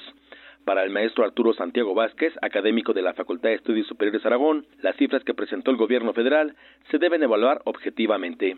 Generalmente las cifras del Ejecutivo se basan en, el, en los informes que elabora el Instituto Mexicano del Seguro Social y por otro lado pues hay que tener en cuenta que el INEGI ya es un órgano eh, autónomo, ¿no? digamos que relativamente independiente ¿no? del Ejecutivo. Entonces, desde ese punto de vista, es darle mayor credibilidad a los datos del INEGI.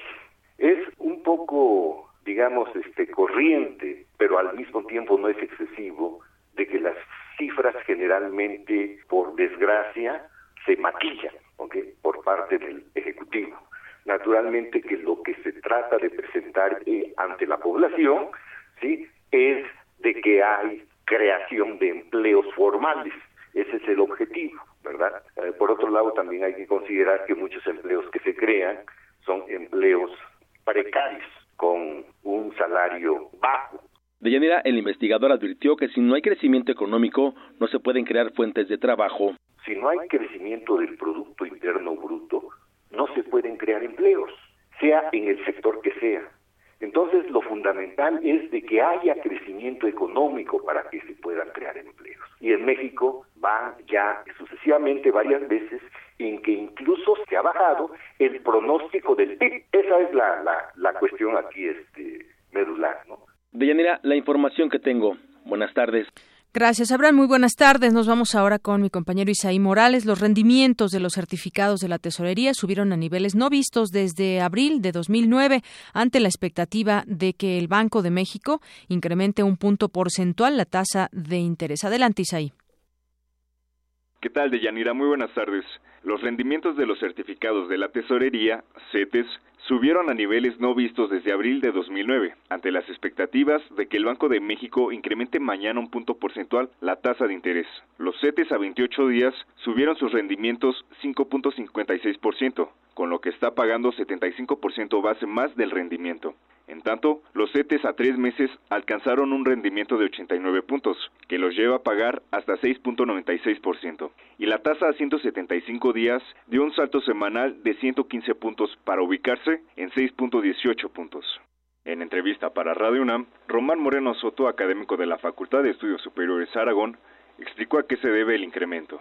Bueno, eso se debe a, al reflejo ante la incertidumbre de la política comercial de Estados Unidos y su impacto en México. Ah, además, al hecho de que los inversionistas están deshaciendo sus posiciones en activos mexicanos. esa fue de alguna manera eh, el hecho que se haya incrementado la tasa de los CETES a un nivel histórico tiene que ver como una medida para tratar de contrarrestar, eh, sobre todo, eh, y que permitan des- desincentivar a los inversionistas que están deshaciendo de papeles mexicanos. Este jueves, la Junta de Gobierno del Banco Central publicará su ajuste monetario, situación que ha provocado incertidumbre en los mercados, pues además de esperar un aumento entre 50 y 100 puntos, en días recientes han enfrentado el crecimiento en el precio del dólar, que se cotiza en promedio en 21 pesos, y la reducción en los pronósticos de crecimiento económico para 2017. El académico consideró cuáles son los pronósticos para los CETES de continuar esta tendencia económica en el país.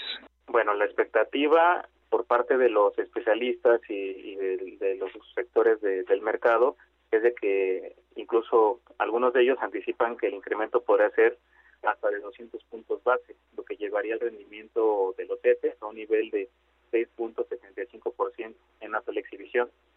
Eh, esto sería un rendimiento no visto en México desde el año 2008. El alza de los CETES refleja la incertidumbre ante la política comercial de Estados Unidos y su impacto en México, por lo que las autoridades intentan desactivar el nerviosismo de los inversionistas. Como ejemplo, la visita del secretario de Hacienda José Antonio Meade y del director de Pemex José Antonio González Anaya a Nueva York, Estados Unidos, para presentar el plan de negocios de Pemex 2017-2021. De Yanira, hasta aquí mi reporte. Buenas tardes. Gracias, Isaí. Muy buenas tardes. Y cultura.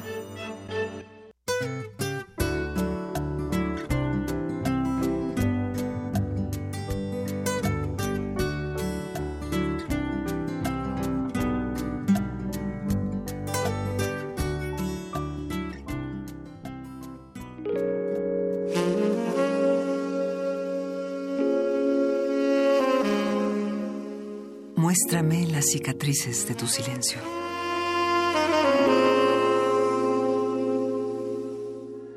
Hoy que te has librado de la tierra. Hoy que has vuelto a tu casa, a tu fuego, a tu agua. Hoy que te despojas del espanto. Hoy que te envuelves en ti. Definitivo. Muéstrame sin decir. Nada más. Muéstrame.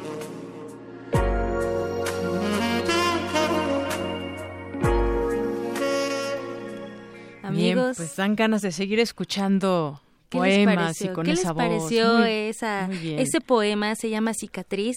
La voz es de Tessa Uribe y la autora es Elizabeth Ulverson. Licenciada en Filosofía por la Universidad Iberoamericana, ha escrito sobre arte y literatura en diversos medios impresos. También fue profesora en la UNAM y ha publicado tres libros. Hoy nos presenta un cuarto. Y bueno, tenemos el honor de que nos acompañe esta tarde en esta cabina. Elizabeth, bienvenida y muy buenas tardes. Muchas gracias, buenas tardes. Por favor, cuéntanos eh, sobre esta forma sensorial y artística que tiene la poesía. Bueno, es, eh, hay, hay mucho, mucho que decir al respecto, pero yo creo que la poesía es a la vez un vehículo, un vehículo de expresión, pero también una manera de vivir, ¿no? O sea, una manera de ver el mundo eh, a partir de los sentidos. Yo siempre digo que que se escribe a partir del cuerpo, porque finalmente ahí uno procesa todas las cosas y luego ya las vierte en el papel, ¿no? Pero a partir del cuerpo. Y eso finalmente es lo que, lo que nos da la poesía. ¿Cómo llegas a la poesía? ¿Cómo llegas a, a publicar estos libros, a sentir en las letras, eh, a plasmarlo en el papel? Larga historia. bueno, mi padre siempre, eh, desde muy niña, me, me inculcó la cuestión de la, de la lectura y por ahí teníamos unos libros, el libro de oro de la juventud o algunos de esos, y entonces ahí empecé a descubrir eh, la poesía, ¿no? Con Becker y Manuel Acuña. Este, Ah, es así una, una cuestión, pero, pero estaban en esos libros y yo lo leí, me, me empezó a gustar y bueno, eso me fue llevando ya un poco más grande pues a la lectura de, de, de otros poemas e ir descubriendo, ¿no? Y a partir de ahí también fue este, la afición por la escritura, ¿no? Este, primero como sin saber que, qué, era lo que estaba yo haciendo, escribía, etcétera, hasta que después se fue haciendo un poco más, un poco más formal, pero siempre la necesidad de escribir, ¿no? Ok, Elizabeth, en el 87 salió Piel a la Sombra, también Sí, el, el libro Péndulo. Ajá, en el 2002, si no me equivoco. sí. y también Pliegues. Pliegues. ajá. Pliegues que es, bueno, era lo más reciente hasta ahorita que me encuentro con otro aquí en la mesa. Exacto, sí. ¿Puedes sí. platicarnos, por favor, eh, cuál es la diferencia entre estos tres con Ajá. El resplandor de lo vacío, que es tu nuevo libro que estás presentando? Ajá. Bueno, eh, el, el primer texto que es eh, Piel a la sombra, bueno, fue de, de creo que es de 87, 88, algo así. Fue eh, una colección de poemas que yo fui reuniendo con más o menos una, una temática. Eh, pero fue así, de elegir de lo que, lo que había escrito. Después viene Pliegues, ya en, los dos- en 2002 me parece.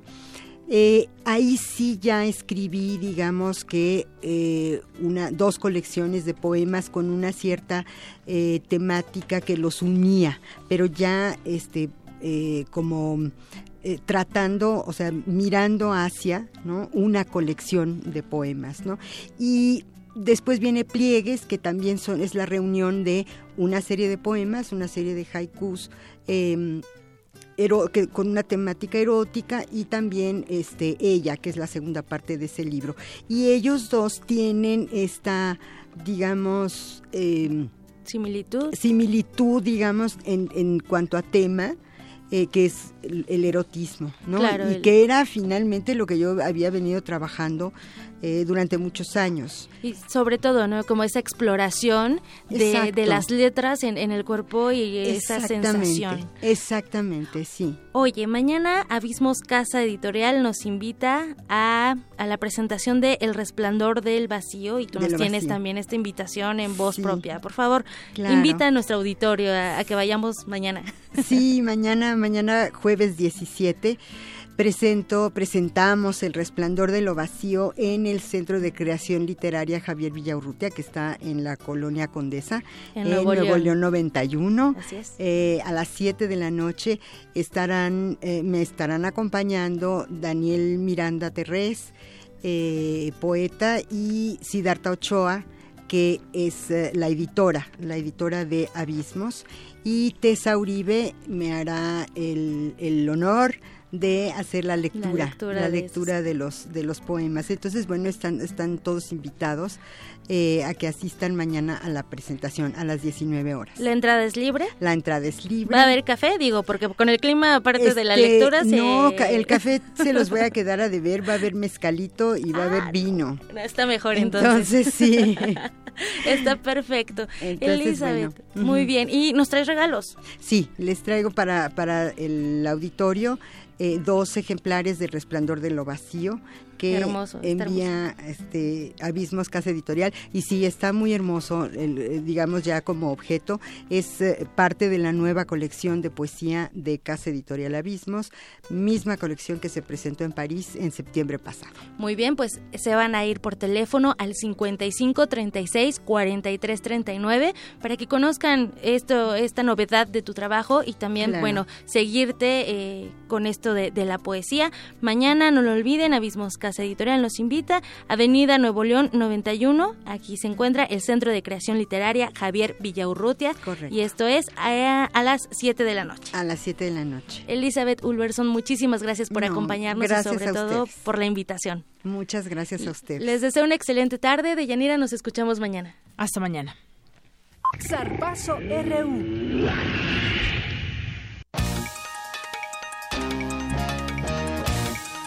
Venga, Eric, con los deportes. Gracias, Deyanira. Nos vamos con el fútbol porque el Club Universidad Nacional enfrentará el próximo domingo a Puebla como parte de la última jornada de la Apertura 2016. El defensa uriazul Gerardo Alcoba dijo que Pumas tiene en sus manos la clasificación a la liguilla y es por méritos propios. Sí, para mí sí. Pero es como, como, la- como me dijiste, ¿no? Hay equipos que, que esto no es de merecer, sino de, de concretar. Y hay equipos que seguramente concretaron más que nosotros y pueden quitarnos ese, ese puesto que estamos buscando. O nosotros concretar más que el rival y estar ahí. Pero creo que si calificamos es por merecimiento propio. El zaguero uruguayo agregó que defenderán a muerte el estilo de juego de los felinos. Tenemos una bandera en las manos que las defendemos a muerte, que es el juego por bajo, que es presionar arriba, ser un equipo corto, ser protagonista, llegar más veces que el rival, a veces hacemos los goles, a veces nos hacen los goles, cometemos errores los defensas, los delanteros, como pasa en este juego, que es una sucesión de errores. Entonces, pero la idea en sí es que, qué bueno que Puma juegue cortito, como le llamamos lo- los futboleros, ¿no? El Club Universidad Nacional se ubica en la séptima posición de la tabla general con 24 unidades y visitará este domingo al Puebla en el Estadio Cuauhtémoc. En otra información se dice que mañana será oficial la salida de México de la Copa Libertadores de América, esto porque no hubo un acuerdo entre los directivos de la Conmebol y la Federación Mexicana de Fútbol en el tema de los calendarios de ambos torneos. Tras 18 años de participación azteca en el torneo de clubes más importante del continente americano, la Libertadores 2017 podría ya carecer del fútbol nacional. Y ya hay calendario también para el clásico Mundial de Béisbol 2017. México abrirá el torneo frente a Italia el día 9 de marzo y cerrará el grupo cuando juegue contra Venezuela el 12 del mismo mes. En el sector D, donde se ubica también, eh, eh, se enfrentarán a Puerto Rico. Eh, este, este grupo está conformado por México, Italia, Puerto Rico y Venezuela. Todos los partidos se llevarán a cabo en el Estadio Charros de Jalisco, en Guadalajara. De Yanira, la información deportiva. Nos escuchamos mañana. Claro que sí, Eric. Hasta mañana.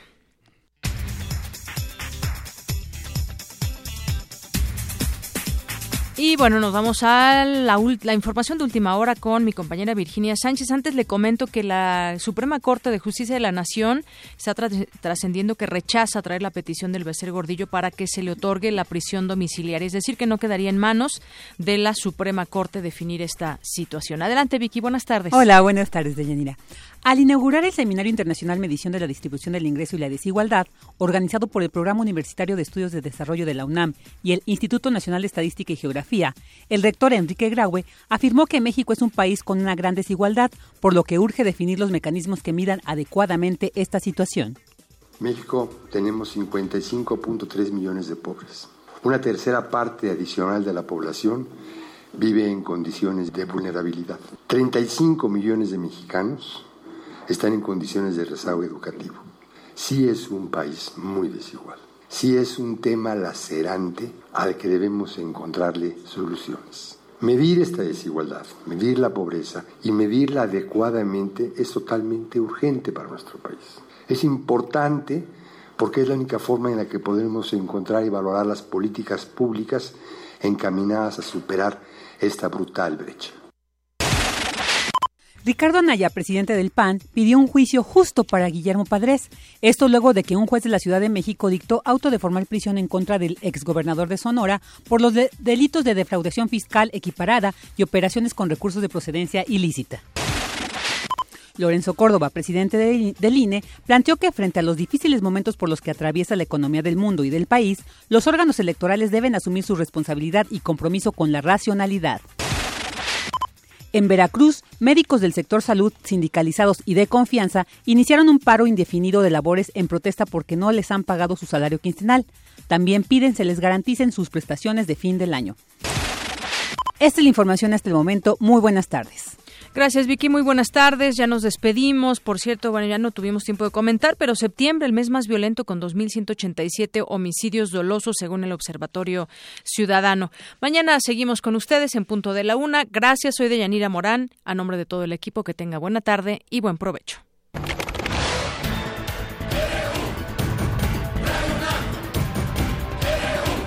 Prisma RU. Los perfiles del acontecer universitario de México y el mundo en una frecuencia. De lunes a viernes, de 1 a 3 de la tarde. Radio UNAM. Clásicamente informativa.